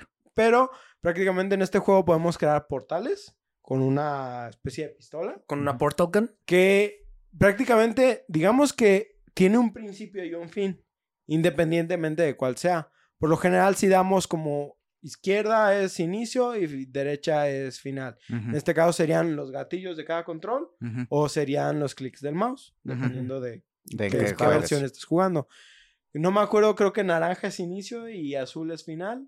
Eh, al final ya no tiene Pues al fin- relevancia. Sí, Ajá, no tiene están conectados. relevancia. Pero en base a orden, creo que esa es la, sí. la manera como. Creo que sí ¿Cuál es el naranja que te dan? El azul. azul, ¿no? No, según yo es naranja. ¿El naranja? Entonces el Ujú. naranja es el de entrada. El primero que te dan es el de entrada. Básicamente tú disparas unos aros, Haces un aro. Haces juicy. un aro en el que lo pegas a una pared y disparas otro aro a otra pared y esos se interconectan y pues pasando a través del primero que, que colocaste, entonces Creo sales que- del otro lado. Creo que sí. Es algo de ciencia ficción que muchas veces ya damos Das como por hecho. hecho, Pero, pero pues, un portal es como un- una puerta hacia otro, hacia otro otro, lado. lado. y es la clásica Pero aquí hay algo que está interesante dentro de la mecánica de los portales, ¿sí? Por lo general, va- voy a irme, por ejemplo, al eh, universo cinematográfico de Marvel. Tiri. Ajá. Crean un portal específicamente hacia un lado, ¿sí? Es mi nación. y, eh, me, me fui por el universo cinematográfico Era algo que porque podían ubicar. es como, aparte de que es como lo más norm, eh, ahorita como lo más trending, vamos a decir, eh, realmente es como por lo general se crea un portal en la ciencia ficción, que es creas una puerta hacia otro lado, independientemente hacia donde dónde, sea. creas una Stargate es una puerta de un punto a otro. Otro. Simón. ¿sí? Pero aquí en Portal te explican que es un proceso de dos, de, De dos partes. dos partes. La entrada y, Y la, la salida. salida. ¿Sí? Que de hecho, al principio, cuando no creas una salida, tú, por ejemplo, lanzas el portal naranja y solo está naranja ahí. No, ujú. no ve- No hay nada. Hasta que lanzas otro portal y Puedes ya pasar. puedes ver la salida de ese portal. ¿Sí?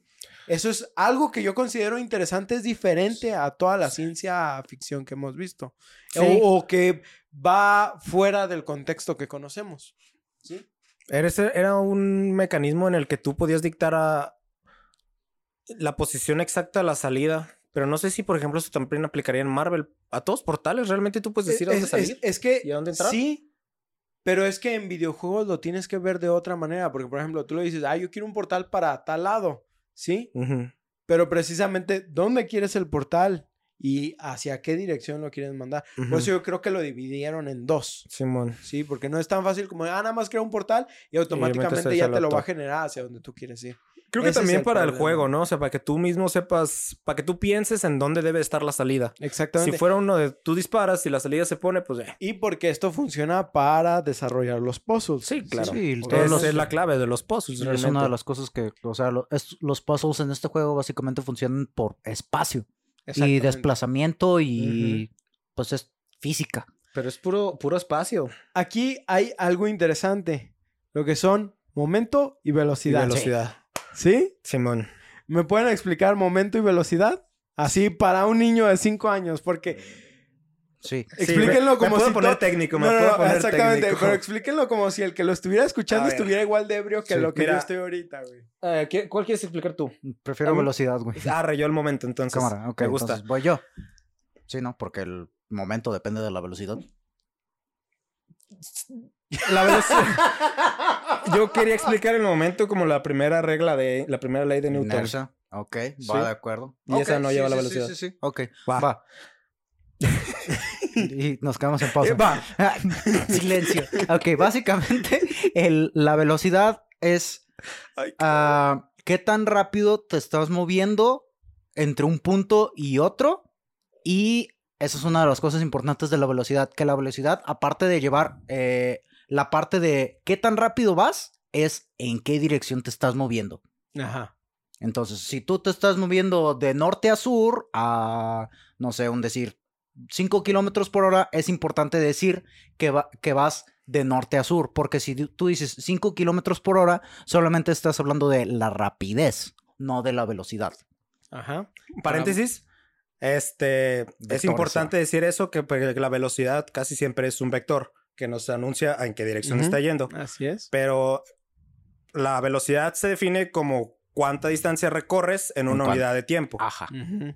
Que nuestra unidad de tiempo es el segundo. Que en este caso, por, por eso los velocímetros van a kilómetros por segundo, ¿sí? Que Hora. Que puede ser me... son Ah, kilómetros por hora, sí, perdón. Tienes razón. Estoy pensando por segundo en velocidad pensando- luz. Estoy pensando. sí, Estoy güey. pensando en por diez velocidad a la luz, ocho, güey. Güey, me quedé en Everspace, güey. Sí. Sin pedos. Estamos viajando en el tiempo una semana al pasado. No tienes idea de cuánto, güey. Sírveme. Sírveme, sírveme otra, cantinero. Entonces, el momento de Hekatsin es... Explica, Ah, bueno. explica y ahorita me sirves, güey. El momento, este, según Newton y según la primera, bueno, Sí, según glu, la primera glu, ley de glu, glu, Newton glu. es si bueno, la primera ley de Newton es la ley de inercia, la cual este nos dice que un objeto en reposo reposo o movimiento constante se mantendrá así a menos de que actúe en él una fuerza externa. Si tú estás quieto, entonces es- a menos de que algo te empuje, no te vas a mover. Y si tú estás moviéndote, a menos de que algo te detenga, no vas a cambiar la manera en la que te estás moviendo. Pero Paco, si pateó una pelota, no hay nada que la detenga. Como no, ¿Por la qué se fricción, detiene? la fricción con el aire o con la tierra o con la superficie con la que se está moviendo. ¡Huevo! Ese no es un corte. No, ese, no, es- ese no fue un corte. sí, sí, sí. Pues básicamente es que todos los cuerpos van a querer seguir moviéndose o quietos a menos de que algo los haga cambiar. En este, en Portal mu- 2 lo aplican mucho en gravedad, de que te acelera la gravedad y tienes que mantener esa velocidad, esa aceleración para continuar con el puzzle. Ahorita nada más, te recuerdo, nada más estamos hablando de Portal 1. ¿En Portal 1? Ah, dije Portal No. 2. Dijiste Portal Ujú. 2. Bueno, el 2. Sí. Bueno, Pero los lo- dos es- portales. está bien, no, no, no importa, nomás Cierto. de tratar eh, de quedarte nada más en Portal 1 ahorita. ¿Sí? Ah, el Portal 2 creo que lo jugué bien levesón. No Pero bueno, es eso. Este, una cosa es cuánta distancia recorres en un segundo y la otra es mantener tu energía, este, menos las resistencias. Ajá, exactamente. Eso sería momento. Ese sería el momento. Ok. Entonces, aquí entra la paradoja de Portal, ¿sí? Si un, momen- si un objeto está estático y un portal se mueve hacia él, ¿sí? ¿Cómo funciona el momento? ¿Cómo ¿Qué es lo que funciona pasa? que, salga proyectado? ¿Sí? ¿Va a salir proyectado el, el, ¿cómo se dice? El objeto que estaba inmóvil. Sí, sí, sí. Básicamente ahí lo que estás considerando es que al momento de que se está moviendo el portal, estás, le estás confiriendo la Velocidad velocidad, del a la que se mueve el portal al objeto que vas a pasar a través de ese portal. Y según yo, así no funciona. No, según Así yo, no, funciona. Hay otra teoría que dice que, por ejemplo, el portal va como transfiriendo partes del- de, de lo que va absorbiendo.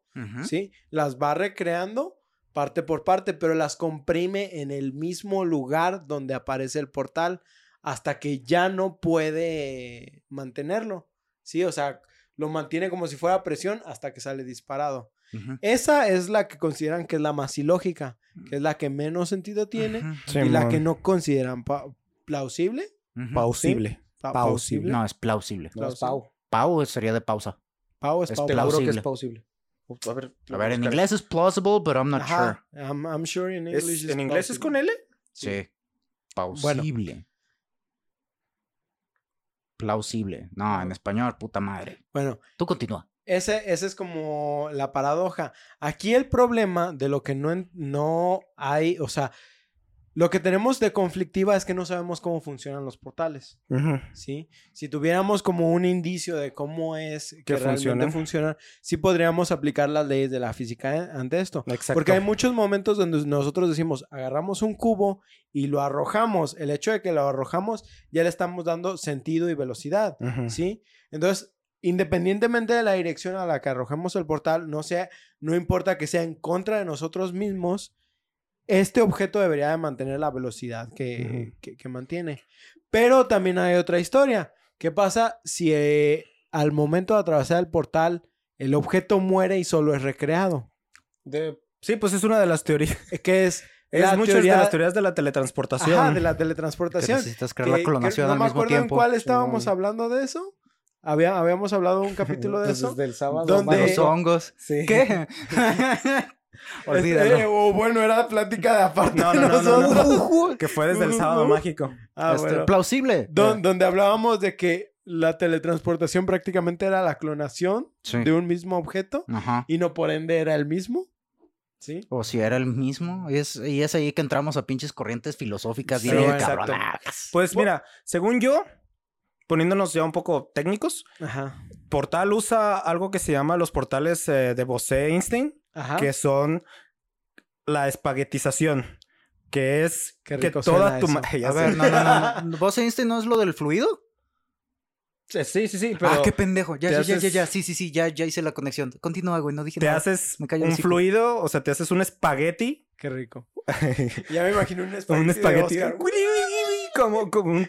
Pues, Espermilla, co- pero es por el co- como en pinche, ¿cómo se llama? En Intensamente, cuando están en la parte de que el pensamiento abstracto, No me acuerdo. que se van deshaciendo los güeyes y que si se pasan demasiado tiempo en esa parte del cerebro van a desaparecer a la No me chingada. acuerdo. Ah, No sí, que van cambiando Sí, de sí, forma esta alegría forma. y el Bing Sí, Bong. Simón, pero en Sí, sí diferentes vi, corrientes también acuerdo, artísticas. Pero chida, bueno, güey. pero es un pedacito que nomás pasan de puerta a puerta Ajá. B, ¿no? Sí, Sí, sí, sí, sí. arre.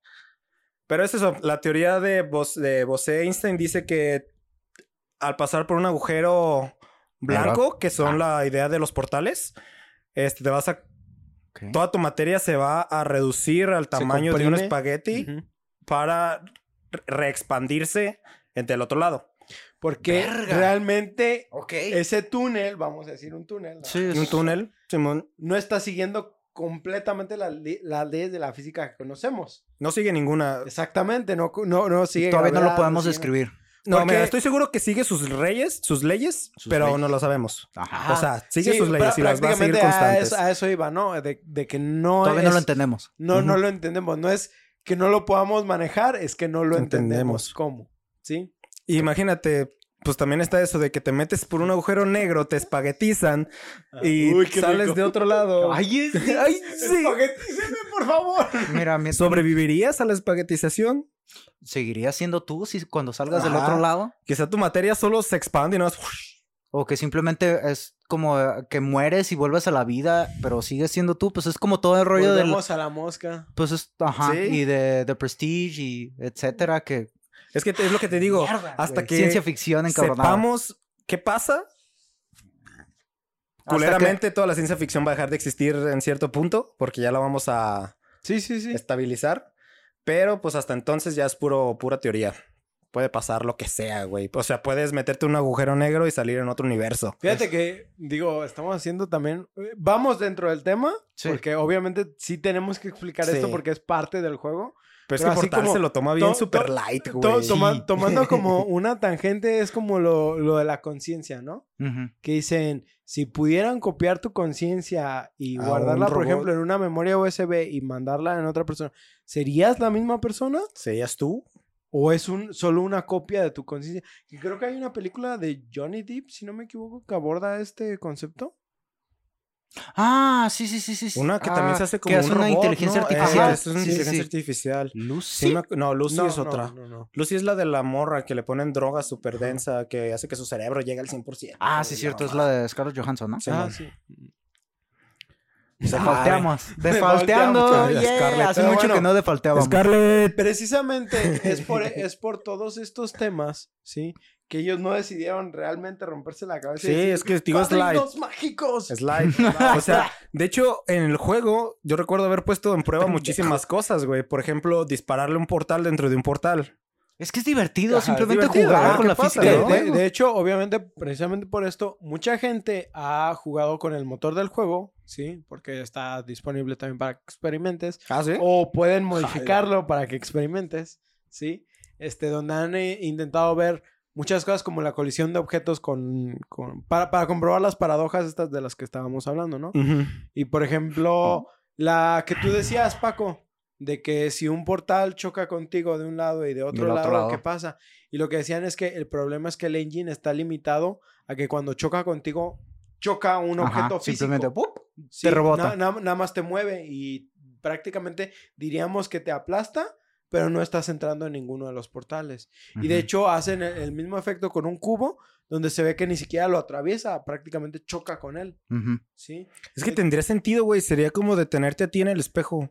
Entonces aquí prácticamente yo digo, ¿Qué tal si hay un mundo del otro lado del Güey, espejo, no, Paco, pero eres no tú el que te está no deteniendo, güey? eso, güey. entonces yo veo al revés. Puede ser. ¡Hola, Eh. Pendejo.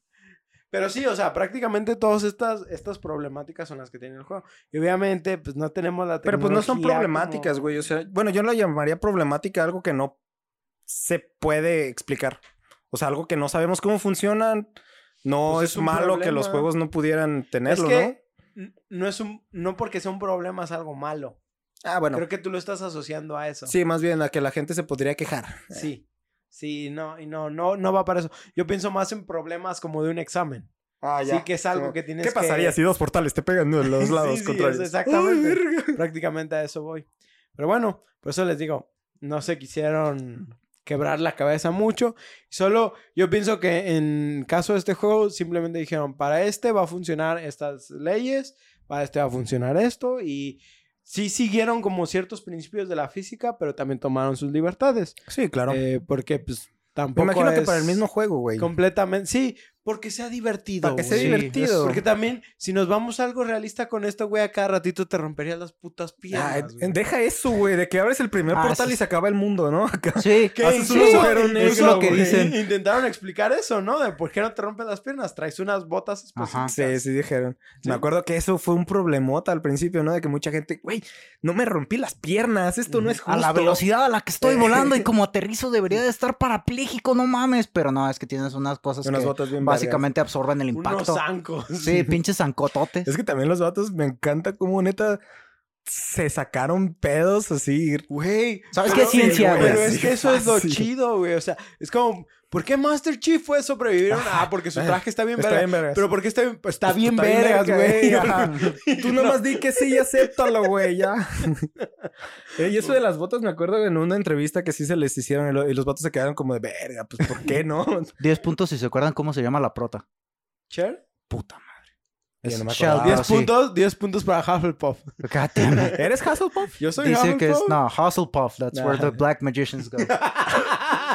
Yo pensé en David Hasselhoff. Yo también estaba pensando en Hasselhoff. No, De que, güey, Hasselhoff.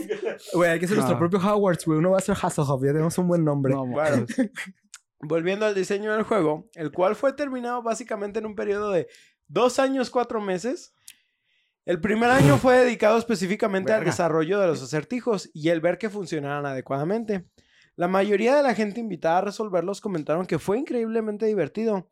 Sin embargo, buscaban un propósito sobre el cual estábamos resolviendo los acertijos pasando de cámara en cámara. Cuando digo de cámara en cámara me refiero a cuarto. De nivel a nivel. De Ajá, nivel a de nivel. nivel a nivel. Pero me acuerdo que cuando estaba escribiendo, yo mismo decía, es que suena raro decir cámara, solo quería explicarlo. Cámara. ¿Cómo lo pondrías? O sea, en inglés, que era? ¿Room? Pues es que es Chamber. chamber. Chambers. Ajá. Como en Harry Potter, pero Sex diferente. chamber. Ajá. No, bro. Dungeon. That's a chamber. dungeon. That's a sex dungeon. Arre, Es así. entonces dijeron los vatos de que, güey, pues muy- está muy perrón tu juego y todo, pero ¿para qué? Ajá, sí. ¿Qué hacemos? ¿Cuál es el final? Por ejemplo, o, o sea, o- Fin. tú, tú lo ves en un juego, por ejemplo, de puzzles para celular, ¿no? De estos de bloques y cosas así que yo he jugado un chingo de estos. Sí, man. Pero que literal termina su nivel y, ah, el siguiente nivel y el siguiente. Y como que ellos al principio tenían esta idea así como de que, ah, pues que nada más sea esto. Ujú. No sé cómo funciona exactamente Talos, pero, este, al menos Ah. en, en este, ajá. En Room Ajá. es escapar. Estás en un lugar, Ok. tienes que escapar y resuelves el puzzle. Como la película Estos güeyes ni Sí, siquiera hecho, habían en pensado, estos güeyes no, sé. habían pensado ni siquiera en eso porque al principio dijeron, primero vamos haciendo los puzzles, ¿sí? Des- sí tenían la idea de después así como darle un contexto del por qué, pero en Ujú. este momento dijeron, nada más YOLO. tú haz, haz que funcione Ya y vemos que qué sean pedo. interesantes. Ya después buscamos hilarlos, que fue cuando contrataron a Matt y a este... Para lo de Wolf Half-Life. y- Wolfau. Wolf... Bo- el- No me acuerdo Iba a decir. Wolfgang, Sujeto- no. Wolfenstein. Sujeto 1 y sujeto 2, Sí, habíamos dicho. Así los habíamos llamado. Wolfau Wolfau. No me te- don't acuerdo, worry. No me acuerdo. Yeah, sí, sujeto uno. Ya nos Ahorita, dijimos. ahorita sí ya me pegó el alcohol como para honor a quien honor merece, pero ya dijimos su nombre una vez. no pueden pedirnos más. Ah, qué cool. Este... eh, eh, eh, ok. Échale. Es así que se ideó el tema de los sujetos de prueba, ¿sí? La investigación sería para ver el funcionamiento de la tecnología de los portales.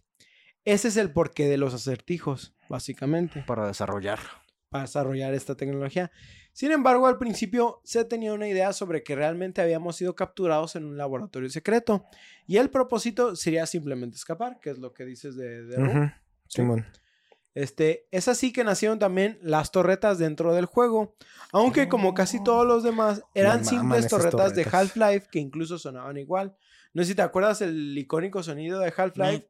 Era como... Sí, sí, sí. es- ¡Verga! ¡Sí, cierto! Pero es- este no te avisaba, en Portal no te avisaban. No, ahorita, ahorita hablamos de, de- de De eso. repente nada más la baliza.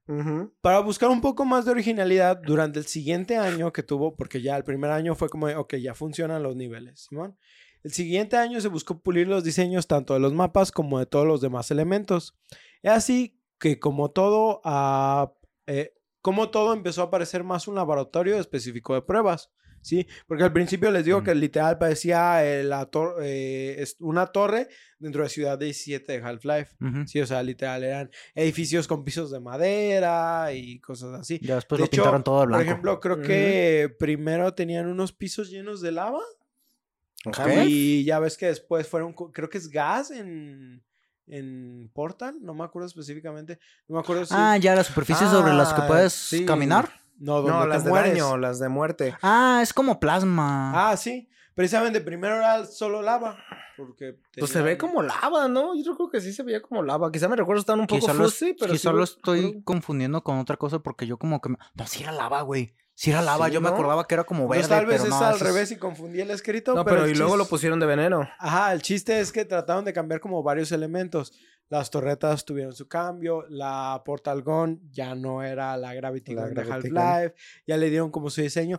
Y poco a poco, a pesar de que seguían manteniendo la historia de que era un spin-off de Half-Life, empezó a tener como su propio toque. ¿sí? Ya no parecían assets directos de este baboso. ya no parecían assets directos de Half-Life, ya parecía como su propia Su propio juego. Su propio su juego. propio juego, su exactamente. franquicia. Pero ellos siguen manteniendo que sigue siendo parte del universo. Sí. Hasta ahí. No, no ha habido Qué chido. ningún cambio. Eh, eh, eh, mm, mm, mm, pues ya les dije lo que se intentó pulir. Es eh, el arma de portales, ok. Se abandonó la idea de simplemente escapar, que era lo que les decía, que era la historia. Empezando con una inteligencia artificial que nos guiaría durante las diferentes cámaras y evaluando nuestro desempeño. Nada, nada. Yo ajustándome. Así nació la inteligencia artificial GLaDOS o GLaDOS. Claros. ¿sí? Bueno, ay, puta madre, put- pinche Paco, por eso te odian. Simultáneamente No te creas, también, ¿Por el spoiler? No, me por andar corrigiendo castrosamente. Simultáneamente también se buscó que GLaDOS cambiara mientras se progresaba con el experimento, teniendo básicamente tres eh, etapas que ya estaban establecidas desde el juego, ¿sí? Eh, prácticamente literal era principio, medio y final. No, no, no, no se la pensaron mucho, pero bien. estos vatos se Pues sacan de problemas. Pues mira, bien es como güey. Pues es, mira, es la base en la que es como se han estructurado las historias desde el principio del tiempo, Sí, así que... pues, sí, ¿para qué pero realmente no quisieron darles como un Inicio, nombre. nudo y desenlace. Ajá. Ajá. Sí, no, pero no quisieron así como realmente así como nombrarlas, no quisieron dar como algo progresivo, así como de que 10, 20, 30, Como no, no, Pink no, Floyd. literal. Principio, mitad, final. Vete a la verga. Ay, qué pendejo, güey. Digo que neta, ¿cuánto, ¿cuántos capítulos llevamos? Como 30 Este es y el cacho. 36. Y me- y me No, siguen asombrando sus 20. pendejadas. Sí, es 30, güey, ¿verdad? 35, 36, si no me equivoco. O 37, tal vez. Y aún me siguen Dale. sorprendiendo. Hace ratito lo hice, güey, no me acuerdo. Güey, es que- ¿Qué hiciste? Da igual. El- contarlo. La- el inventario. sí. Mm, el inventario. Los Este, traumas de la el maquila, bro. sí, traumas de la maquila. Paco, Pues- te toca hacer inventario. ¡No! Pues como les digo, GLaDOS cambia durante estas tres etapas, donde deja de ser una voz Una educada compa. que nos dirige al principio a ser una amenaza de muerte en su etapa final. Ah, está bien Sí, perro cómo va cambiando. Es, la historia de este juego es algo que no te esperas. También todo esto nos ayuda a intentar descubrir los secretos del experimento en el cual estamos atrapados, ¿sí? Sin embargo, eh, no más bien, pero como dije en origen, todo, se, eh, todo parece estar bien intencionado. Es porque se buscó un incentivo para que los su- sujetos de prueba decidieran participar en este mismo experimento. ¿Qué era? ¿Era el pastel? No, ah, corríjanme si me equivoco, pero yo recuerdo que al principio era como un estudio, ¿Desarrollo? O sea, era, sí, era algo psicológico, güey. no, la, sí y no, pero la base es probar la tecnología de los portales. Sí. El Ok. incentivo Ajá. es el es el pastel. Pero ¿por qué el pastel? Eso fue por un meme, ¿no? Porque Que hay dos en- sillas. En una silla hay un pastel. Pues mira, es muy ¿Cuál fácil. quieres? ¿Cuál de las ¿Cuál dos de las dos quieres? vas a querer, Es muy güey? fácil, güey. Agarro el pastel, lo quito, me, siento, en la silla y, y me como cómodamente me cómodamente. como el pene. Es decir. ¿quién se sienta en un pastel, no? Pinche gente rara. Pues se hizo una lluvia de ideas para buscar el incentivo de qué era lo que querían hacer como para motivar al, Al jugador. de prueba. Y, y lo que ganó fue el pastel. Ahí voy. Sin embargo, tras mucho pensarlo durante 15 minutos, nadie tuvo una idea coherente. Fue así Vamos diciendo una que mamada. tras un súper silencio incómodo, alguien dijo, a la gente le gusta el pastel, que no. No mames. A huevo. Esos, esos vatos somos nosotros. Ese Pudimos haber sido ese güey. Sí, champ, güey. de nosotros, Cualquier pendejo como nosotros. así, de que son 15 minutos de que nadie dice nada y el vato dice una mamada, así cualquier pendejada que se Y le sin embargo ocurra, se la fletó, güey. Sí. Se la fletó bien cabrón. Así. dicen, ¡oh, la verga! Es sí, así. es cierto. Sí, es cierto, Como tras un ataque de risas, se decidió sobre el elemento del pastel y se buscó cómo hacer chistes sobre los cuales fueron escritos completamente por Kim Swift, que es de las Nice, sí, sí, sí. programadoras al principio que les había comentado. Oigan, De también hecho- se ríen todos acá. Jua, jua, jua, jua. Luego Se otro- quedan. otro ratito de silencio y. Pues sí, ¿no? ¿O qué? ¿Alguien más? ¿Nadie? No, Ok. nadie. De Basta- hecho, Sas. ahí te va. Se queda. Se Les corten e impriman. Les comenté que el juego eh, había durado en, en el horno dos, años, cuatro meses. ¡Ay, qué pendejo, güey! Los puns no, no, puns. no. Ok. Dos años y cuatro meses. ¿Cuántas Eso. personas crees que trabajaron de Valve en este juego? Pinches- Porque ellos ya estaban contratados Ajá. por Valve. Contamos con los siete que eran los primeros, ¿no? Siete y un Ocho, loco. Ajá, los ocho Vamos, güeyes. y el vamos loco. haciendo apuestas, vas tú. ¿Tú cuántos dices? Voy a decir. 30. ¿Tú? Mm, yo digo que 12. Paco ganó. ¡Ah! 10. ¡No, ¡No mames! mames! Los ocho originales y dos personas extras Y que otros dos locos. son, que son los escritores. ¡Ah! O sea, básicamente el Ellos team lo hicieron original todo. lo hizo todo Hijos de en dos años, güey. cuatro meses. ¿Qué? Bueno, Señora tiene chinga. sentido que les haya tomado aún ese rato. Pero, güey, 10 vatos haciendo un juego de esa calibre. Verga, güey, a mí me hubiera tomado al menos unos 10 años, no sé. Uy, güey, yo hubiera procrastinado por cinco. Sí, güey. Fletados. Siguen llegando los cheques, siguen llegando los cheques. Como no toda tengo- investigación del ODG. Oye, eso a mí me ofende. Cataplam.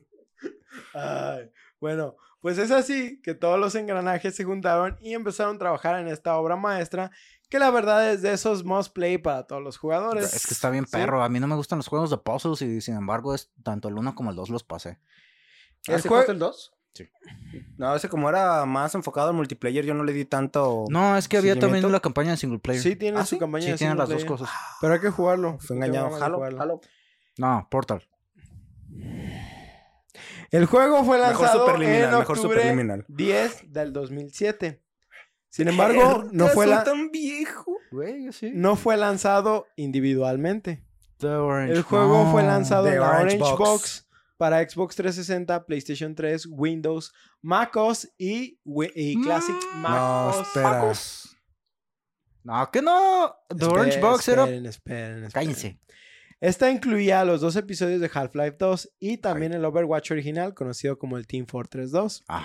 La razón de haber lanzado el juego de esta manera fue porque Valve no tenía idea de qué tan bien iba a ser iba a recibido el juego y decidió irse por la segura a pesar de que la recepción desde el anuncio había sido increíblemente positiva.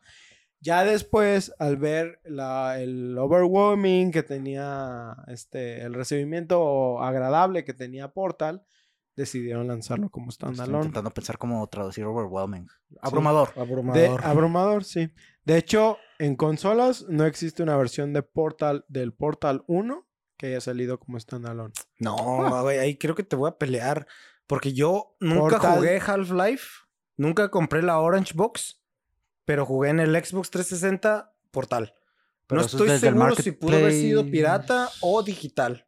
O sea, solo comprarlo el juego. Según yo, no existe, al menos en lo que yo investigué, Ah, Si bueno, es que no eso- está raro, no porque digo, yo no recuerdo. Half-Life 2, digo, yo ese no lo jugué. Y, y si solo lo vendieron con ese paquete, qué pendejo, no jugué lo demás. yo en lo personal jugué la Orange Box en PlayStation 3, ¿sí? Eh, que recuerdo que creo que lo que más jugué, sí terminé Half-Life 2, pero lo que terminé más jugando fue Portal y fue The Orange, eh, Team Fortress, perdón. Team Fortress 2. Este, que estaba medio culero porque en PlayStation 3 no había tanta comunidad para Team Mm. Fortress. Este, una pequeña nota, se tuvo que retrasar un poco el juego porque cuando estaban programándolo para las versiones de Xbox 360, los portales, específicamente de Portal, consumían excesivamente mucha RAM. Y no Sí. podían controlar eso, entonces tuvieron que buscar las maneras de parcharlo para poderlo meter dentro del juego. Es que visualmente, ya ves que cuando haces un portal y pones la salida, puedes ver el mundo desde esa perspectiva. Eso en RAM te ve. Fun fact, güey. Fun fact, como no lo hubiera mencionado si no hubieras dicho eso. Tú muy bien, Katsin. Tú muy bien, güey. Ok. Originalmente primero era un cuadro. ¿Sí? Era un cuadro donde cuando lo estaban programando era así como de primero tenemos que hacer que un portal funcione. Y después le damos forma. Ujú, ujú. Sí. Ah, el portal era un cuadro. Ajá, el portal era un cuadro. No Sí. una elipse como es ahora. Ajá, no, es un- no era una elipse. En origen intentaron reflejar lo que saliera del portal, ¿sí? Sin embargo, no lo lograban porque tenían que poner como una especie de cámara visual, Sí, es Que lo que yo eso. haría. ¿sí? Entonces, para que no se viera un cuadro blanco o un cuadro de algún color específico, pusieron una imagen de Superman. Era una imagen de Superman, literal, así en sus calzoncitos, en ese Superman de los Espera, debo 90. decir, ¿cuál, cuál Superman? El El- Superman. de las películas live action. de las Ah, primeras Christopher el Reeve. que le dio la vuelta Sí, al del- mundo. de- del güey que se accidentó y que Y valió quedó paralítico. ¿Cuál, Que- cuál que- de los tres? Christopher Reeve. Christopher Reeve. Sí, es, él es el que quedó para. Güey, hay como dos o tres que han actuado. Ah, sí, es Superman la maldición de Superman, güey. Simón. Pero sí, prácticamente. Qué bueno que dijiste. Simplemente eso, haciendo tu Arre, mejor impresión de Christopher. Reeve. Pues también medio pendejos, güey. Yo pondría una waifu. Supongo que buscaron lo que les diera más risa en ese momento y bien. eso fue. En lo que lo arreglamos. Ajá. En lo que lo parchamos. En Sí, lo sí, que Placeholder. Ah, sí lo Eh. cambiaste, güey. Sí lo cambiaste. Ya shipeamos, ya shipeamos. Bueno, sobre los premios, tuvo de verdad muchas nominaciones. Este, por ejemplo, en el 2008 ganó Game of the Year por los Game Developer Choice Awards. Ujú. Sí, eh, IGN les dio este, varios, ya sé, les dio varios premios desde Best Puzzle Game, o sea, mejor juego de acertijos para PC y Xbox 360, eh, diseño más innovativo para PC Ah, es que sí. y mejor canción de final de créditos. Ah, güey, la de las Por tarjetitas. supuesto. Por Still Alive para Xbox 360. Además de no, varios güey. honores para Ah, las Puzzle torretas Games helados. y Most Innovative Design. ¿sí? I'm not even angry.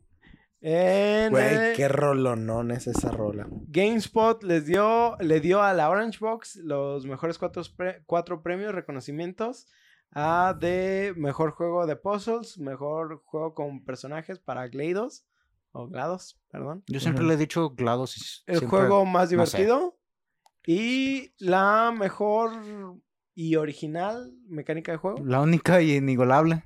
No, es, eh, be- no, ¿dónde está? Best Original Game Mechanic. La mejor mecánica original, Original. del juego. Ajá.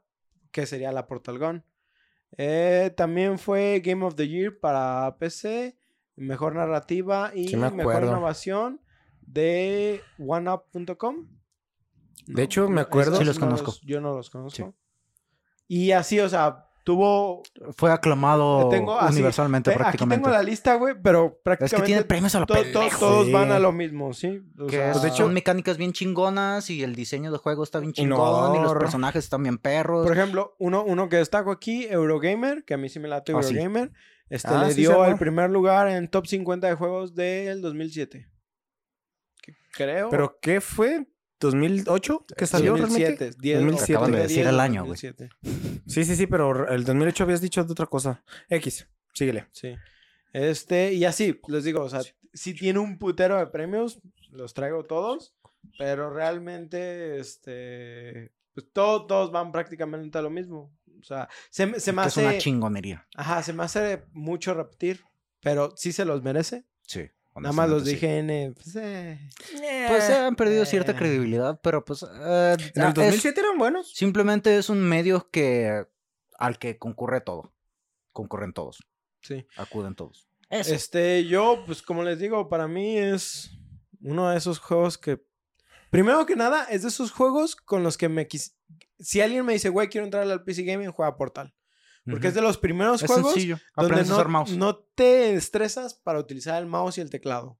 ¿sí? Es un juego donde aprendes a usar el mouse rápido, ¿sí? Y es un juego donde aprendes a no marearte. Donde aprendes sí. a levantar cositas. Girar apre- aprendes sobre física. En, En no, comillas. Güey, es que este es de los pinches juegos que deberían de poner a jugar al- a los niños. Sí. Porque neta te hace pensar, o sea, es la percepción de espacio y el pensamiento de cómo, de calcular así sin pensar las cosas. Si no me equivoco, sí ha habido escuelas que ¡Uh! utilizan el juego para... No, no tanto como para enseñar, sino como para demostrar ciertas cosas y hacer que la gente se interese en la física, independientemente de lo que ya comentábamos, de que no Ujú. está tan bien explicada. Sí, sí. Pero es como de que Así sí- podría funcionar. Sí, está chido realmente, o sea, uno que no sabe cómo funciona completamente lo que está pasando, a veces dice, ah, güey, me gustaría entender más de física para saber si esto es real o no, cómo puedes hacerlo funcionar, etcétera, etcétera. Este, pero realmente, pues les digo, a mí me mama todo esto. Entonces, no sé ustedes qué experiencias hayan tenido con, con, con Portal, no sé qué onda. Mm, Cuéntenme, a ver. Yo recuerdo, bueno, desde que Portal se ganó el juego del año, yo empecé a seguir los juegos de, Del año. del año. Yo recuerdo que jugué Portal y luego Portal este, ganó el juego del año y luego dije, a la verga, hay premios cada año, qué increíble. Ya sé. Pero, pero es como dices, estaba haciendo cálculos y Portal nos tocó, bueno, no, no estoy seguro si llegó al mismo año aquí. Sí, ya en Yo ese entonces imagino ya llegaban sí, los ¿no? juegos el Sí. mismo año. Teníamos como 13 años nosotros. Sí. Bueno, él como 14. ¿no? Como 15. 20. Quince- No, tal vez ya 16. ¿De qué año eres, cabrón? Motherfucker. Güey. Ah, re- No sé. De uno de esos. Este- Y, güey, neta, como un niño, uh, bueno, ya no un niño, 13 años. puberto. es que, bueno, es que se me hace raro porque yo ya estaba en la prepa. No, no, Remigio. Yo, no seas yo mamá. No ya estaba en la prepa. Entonces ya yo estás ya ruco. estaba en la prepa, güey. Pero, ¿Cuántos años tienes? pero, pero, ok, primero también Sí. tengo que aclarar. No estoy so- consciente si para cuando yo lo jugué ya tenía algo de tiempo en el mercado. Ah, Sí, también eso yo sí, tengo que decir, sea porque eso. yo no recuerdo exactamente a qué edad lo jugué. Puede haber sido ya en la prepa, o sea, más adelantado. Porque yo, dando mi experiencia de cuando lo experimenté, como dije, yo lo jugué en PlayStation 3. Para Ujú. cuando yo tenía mi PlayStation 3, yo ya iba como en cuarto semestre de la prepa. Y fue por un amigo ahí, si Jairo Ledesma me está escuchando, que lo dudo, pero si por ahí me escucha, ese cabrón me dijo, güey, pues juega, ¿te, te gustó Half-Life? Juega The Orange Box. Y me dijo, sí está en PlayStation 3 y la chingada. Y me acuerdo güey, haber ido a la Fayuca, llegar y ver que tenían The Orange Box ahí. Simón, no me acuerdo ni cuánto me costó. yo 50 creo que me pesos, costó creo que como estaban 50 500 pesos a la- Sí, Bueno, es que estaba más, era mucho no, más no era... Es que The Orange Box no era, barato. no era de 60 dólares. Eso es No, otra de las cosas que... Era de 40, ¿no? Una pendejada por el estilo. No, me sé, acuerdo cuánto- pero, pero realmente, o sea, recuerdo que... Y, y yo estaba así como que, ok, voy a calar esto. Como te digo, jugué Team Fortress. Porque a él le gustaba Team Fortress. Entonces, mi primera experiencia con Orange Box fue poner Team Fortress. ¿Sí? Y ya después dije, ¿qué es esto? Vamos calando Portal. estos otros madres. Vamos, vamos viendo. El último que probé fue Half-Life. Mm, Ajá. Lol. Y fue por el que me dijo este güey, juega Half-Life 2, está chido, está en la Orange Box. Pues te digo, está, está bien bizarra mi experiencia, pero yo sí digo que estaba en la prepa para cuando ya lo experimenté yo. yo no me acuerdo, creo que sí estaba en la... Ah, pero fue. Yo creo que no importa en qué época lo agarraste, fue bastante innovador y fresco, güey. O sea, fue fresco. No como nosotros ahorita que nos Que estamos asando. calor. Antifresco. Pero es eso, ¿no? Como un juego que llegaba a cambiar cómo todos los juegos eran, a ponerte una dinámica nueva en el que no tenías que pelear, bueno, hasta el final. Pero es que no es tal cual pelea, es un sistema de pelea, es... es- Sí, es pelear. raro, güey. Ok, sobre eso tengo nota que no escribí aquí. Cuchi, Ah, pues, nota mental. Buena nota, güey. Aquí está anotado, bro. Aquí está, bro. Este- Yo lo traigo, güey. En origen no había un diseño para GLaDOS. Sí. Prácticamente hubo un momento donde solo era un cubo espejo. Sí, Clásico. Así, o Tú sea, eres tu peor enemigo, bro. Tú mismo. Pues sí. Después Pues de sí. eso se cambió a una especie de seguía siendo un cubo, pero ya tenía, o sea, en vez de estar ah, acomodado como cubo nada más, Ya tenía era una como un romboide, no, era como un romboide. Como el ángel. cubo, pero romboide. Ah, ok. Sí, ah, más bien como por la posición. Como el ángel, güey. Qué referencia, pinche Evangelion. Pero ese cubo no era un cubo así físicamente que tuviera las líneas marcadas.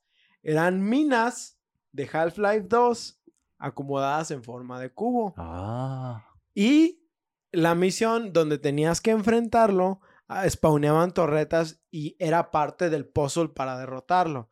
Porque te lanzaba misiles y tenías que estarte como moviendo dentro del mapa para destruir las torretas. Que esto también, incluso cuando era un espejo, ya aplicaba. Sin embargo, el problema que tenían con el GLaDOS espejo era que lanzaba misiles tan aleatorios que era imposible, Imposible. de descifrar. Muchas veces estos misiles le pegaban a GLaDOS porque lo que tenías que hacer era portales para que le pegaran a él los misiles, pero eran tan difíciles de adivinar que nunca lo lograbas. Y a veces, por lo mismo a la autoridad, él solo se pegaba. Interesante, Él solo se mataba prácticamente. interesante que te refieras a GLaDOS como él. Yo siempre lo he pensado como ella. Es ella, güey. Según yo, la voz es de un... No, es ella. Es I think una- that you miss me. Ajá, sí es. Ah, también tengo otra nota sobre eso. Notas, notas, El, notas. el remené de anoche. No, no la anotaré. Nunca vamos a hablar de eso. Bueno, bueno. Ya después se diseñó un robot para la inteligencia artificial de GLaDOS, que es la que enfrentamos al final. ¿sí?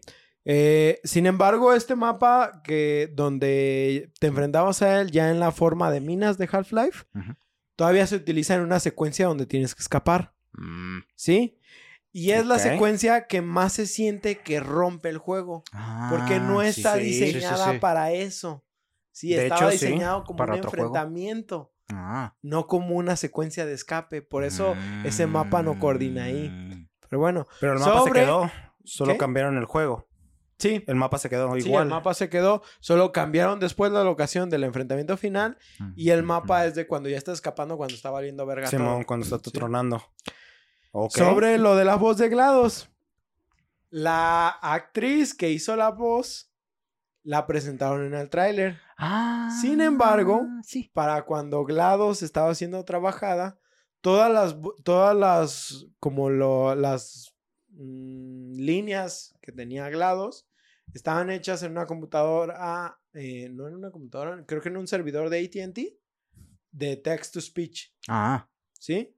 Y hasta después de que sacaron el trailer en un E3, ¿sí? Que lo presentaron, fue cuando dijeron, ok, les gustó la voz de esta tipa, vamos haciendo que ella lea las líneas. Pero eso ya fue casi gold. Sí, Sí. sí, sí. Pues, pues, pues es un- que en realidad audio eso es lo puedes implementar al final, no es tanto pedo. Y para el tipo de enemigo, un de texto a voz no queda tan mal. No. Eso es- hasta se es- vería Sí, tiene lógica. orgánico. ¿Cómo defines orgánico? Güey, esa va a ser la palabra del podcast. Cada, Sí. cada vez que digan orgánico, un shot. No, güey. No, así hay que idear, hay que idear un pinche drinking game de, estos, sí, de sí, estas sí. a cosas. Cualquier pendejada que Güey, digamos muy mientras tanto, güey. este güey haciendo el drinking game solito. ¿Quién Ah, necesita jugar? Yo no más pisteo, bro. En Paco. cuanto a experiencias personales, yo se me confunden Portal 1 y Portal 2. O sea, en mi mente es un solo juego porque, pues, la Es manera, igual. las mecánicas. Simplemente Portal 2 lo siento como. eh, es DLC? Como un poco. ¿Qué? Es como ¿El una- DLC? Más como, yo, yo lo veo como más como una expansión. Ajá. ¿sí? Algo así, pues no eso tanto es como un- una como DLC, porque sí es amplio, sí es lo suficientemente sólido para hacer su propio juego, lo es. Pero al final de cuentas, solo utiliza los mismos elementos de Portal y los crece un poco. Tomas los elementos de Portal y metes a Whitley. Ajá. En Prácticamente. fin, este es uno de los de esos pinches juegos que neta te ponen a pensar de otra manera.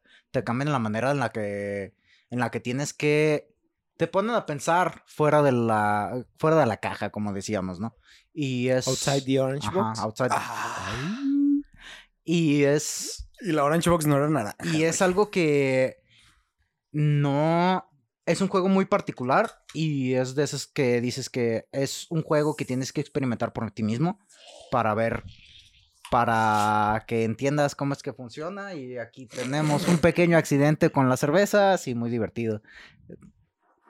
Échale, güey. En fin, eh, sí, eso es básicamente mi experiencia. Ah, y otra de las cosas, el pinche voice acting, tanto en el primero como en el segundo, no recuerdo si ya desde el primero tienes al que se me olvidó ahorita el nombre del actor, Rat Dog. pero Ah, Lab Rat, no me acuerdo cómo no, a este al director de Aperture, que es el que es J.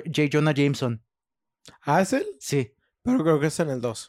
es Sí, en el eso es en 2, el ¿no? 2, en el Sí. 1 no sale nada. Sorry. Ah, No te preocupes. De hecho, mi idea original, porque creo que así como lo teníamos en la lista, era traer los dos juegos de Portal. Sin embargo, a pesar de que el guion cuando lo iba leyendo sentí que íbamos lento, de la nada sabía que con las tangentes nos íbamos a extender. ya llevamos como tres horas. y dije, güey, vamos dejando Portal 2 para, Otra para vez. otro- lado. otro Para título, hablar güey. pendejadas otro día. Sí, Sí, sí, sí. Y pues, sí, pues esa es mi. ah, mi recomendación simplemente jueguenlo porque neta es un juego muy especial, muy chido. Te, te digo que yo en lo personal siempre recuerdo y, y pienso en Portal como este juego que, que es como para novatos Iniciarse. en el PC Gaming. Este, pero al mismo tiempo siempre me trae recuerdos. Y lo que más recuerdo, hay dos recuerdos que me super Core maman. Memories. De Cake is Alive, cuando, cuando encuentras el pastel, El pastelito. y la canción. Ujú. Sí. Es que La canción Still la tengo en Spotify, es- güey. güey. Es pinche. Yo recuerdo que esa puta Güey. rola estaba en el Rock Band 2, güey. Güey, Sí. sí. Como Sí. DLC. De, de, si, si no la Fue el único que le daba el sentimiento de tristeza y de llorar esa rola. No, güey, sí está bien sad. Sí, sí, ¿no? está, sí está bien sad, güey. De, de, de hecho, los que no la, no la entiendan, primero les recomiendo jugar. Juega el juego y ya Sí, después. claro. Porque si no es como spoiler. Ajá, pero si por algo no está entre sus posibilidades jugar Portal o cualquier cosa, de menos aviéntense un video de... Porque el, juego es cortito. Es corto. Sí, ¿Qué- que qué- también unas sea? 5 o 6. Cinco o seis horas tal vez. Sí. Aviéntense un juego del gameplay y ya que lo terminen, escuchen la canción, pero presten atención a la, A letra. la letra. Sí, No está bien botana, güey. Está no bien botana, está deprimente. Es un poco de todo. güey. ¿Tendrás de casualidad quién escribió la letra? No, no lo ¿No? tengo, no lo tengo, pero si acaso se los dejo ya como texto de, de Facebook o de redes sociales. Y Porque esta es una rolona, no, no, no, güey, que no mames. Es un cap... Eso iba a decir, es un capítulo. Es una canción que hasta la fecha... Y me acuerdo que hace poco te mandé un meme que te dije, güey, ¿te acuerdas qué canción es esta? Y dimos con que era Still, Still Alive, Alive. De, de, de Portal, güey. Y Pero- me, me super mamó. Eh, yo le hubiera cambiado el nombre porque Still Alive me recuerda a la otra, la de Jesús. Still Alive, Still No, alive. es Staying Alive, pero Staying alive, pero tú sabes. de las gatas, güey. También rolonón, también rolonón. También, Rolonón. Respeto a esos tan. cinco gays que se pararon en el escenario. Qué bueno, qué bueno que ya dimos a notar qué tan viejos estamos. Ya Pero sé, bueno, de hecho. Ese es de nuestros papás, güey. En Pues, fin. Güey, eres de los 15 años. ¿Cuál de nuestros papás, güey? No, yo me refiero a la vejez. Los. Gees. Sí, los bichis sí Sí, son los de, de- de ya. esa edad. ya es otro pedo. Pero bueno, pues vámonos dándole conclusión a este capítulo. Pues Y- esperamos que disfrutaran de esta historia llena de plot twist y experimentos locos. Recuerden que pueden enviarnos sus comentarios o juegos que quisieran escuchar a debufodeinsomnio.gmail.com o por Twitter e Instagram a arroba debufoinsomnio. Si gustan, nosotros pueden seguirnos por otros medios. A mí me encuentra como SSJ Red Wolf en Twitch, a Ostara como arroba Ostara King, también en esta plataforma. Y en nuestro host en Twitter lo encuentran como arroba Remedeth y en Instagram como arroba Karma Cósmico. También recordarles que este podcast lo pueden escuchar en sus plataformas favoritas, ya sea Spotify, Google Podcast, Apple Podcast y Anchor. también en YouTube. También YouTube, ¿cierto? Si gustan dejarnos una reseña por parte de alguno de estos servicios, con mucho gusto los leeremos aquí en el programa. Nosotros nos despedimos, no sin antes recordarles que usen la física para explicarlo todo hasta que ya no puedan explicar nada. Pero no significa que no tiene explicación. Así es. Yo soy Oscar Yo soy Paco. Y yo soy Ostara. y nos vemos en su siguiente sesión de insomnio. Me acordé de la frase del Civilization que es de, mide todo lo que es medible y si no se puede medir, haz que sea medible. Güey, el yo, por, segundo. yo por eso digo que 40 centímetros, güey. ¡Ah! ¡Hace, mamó! 40 centímetros tu compa. Cha, cha, cha, cha, cha, Como. Saiyajin. Ay, güey, como cola de Saiyajin. Sí, güey. Imagínate tener el pito tan grande que...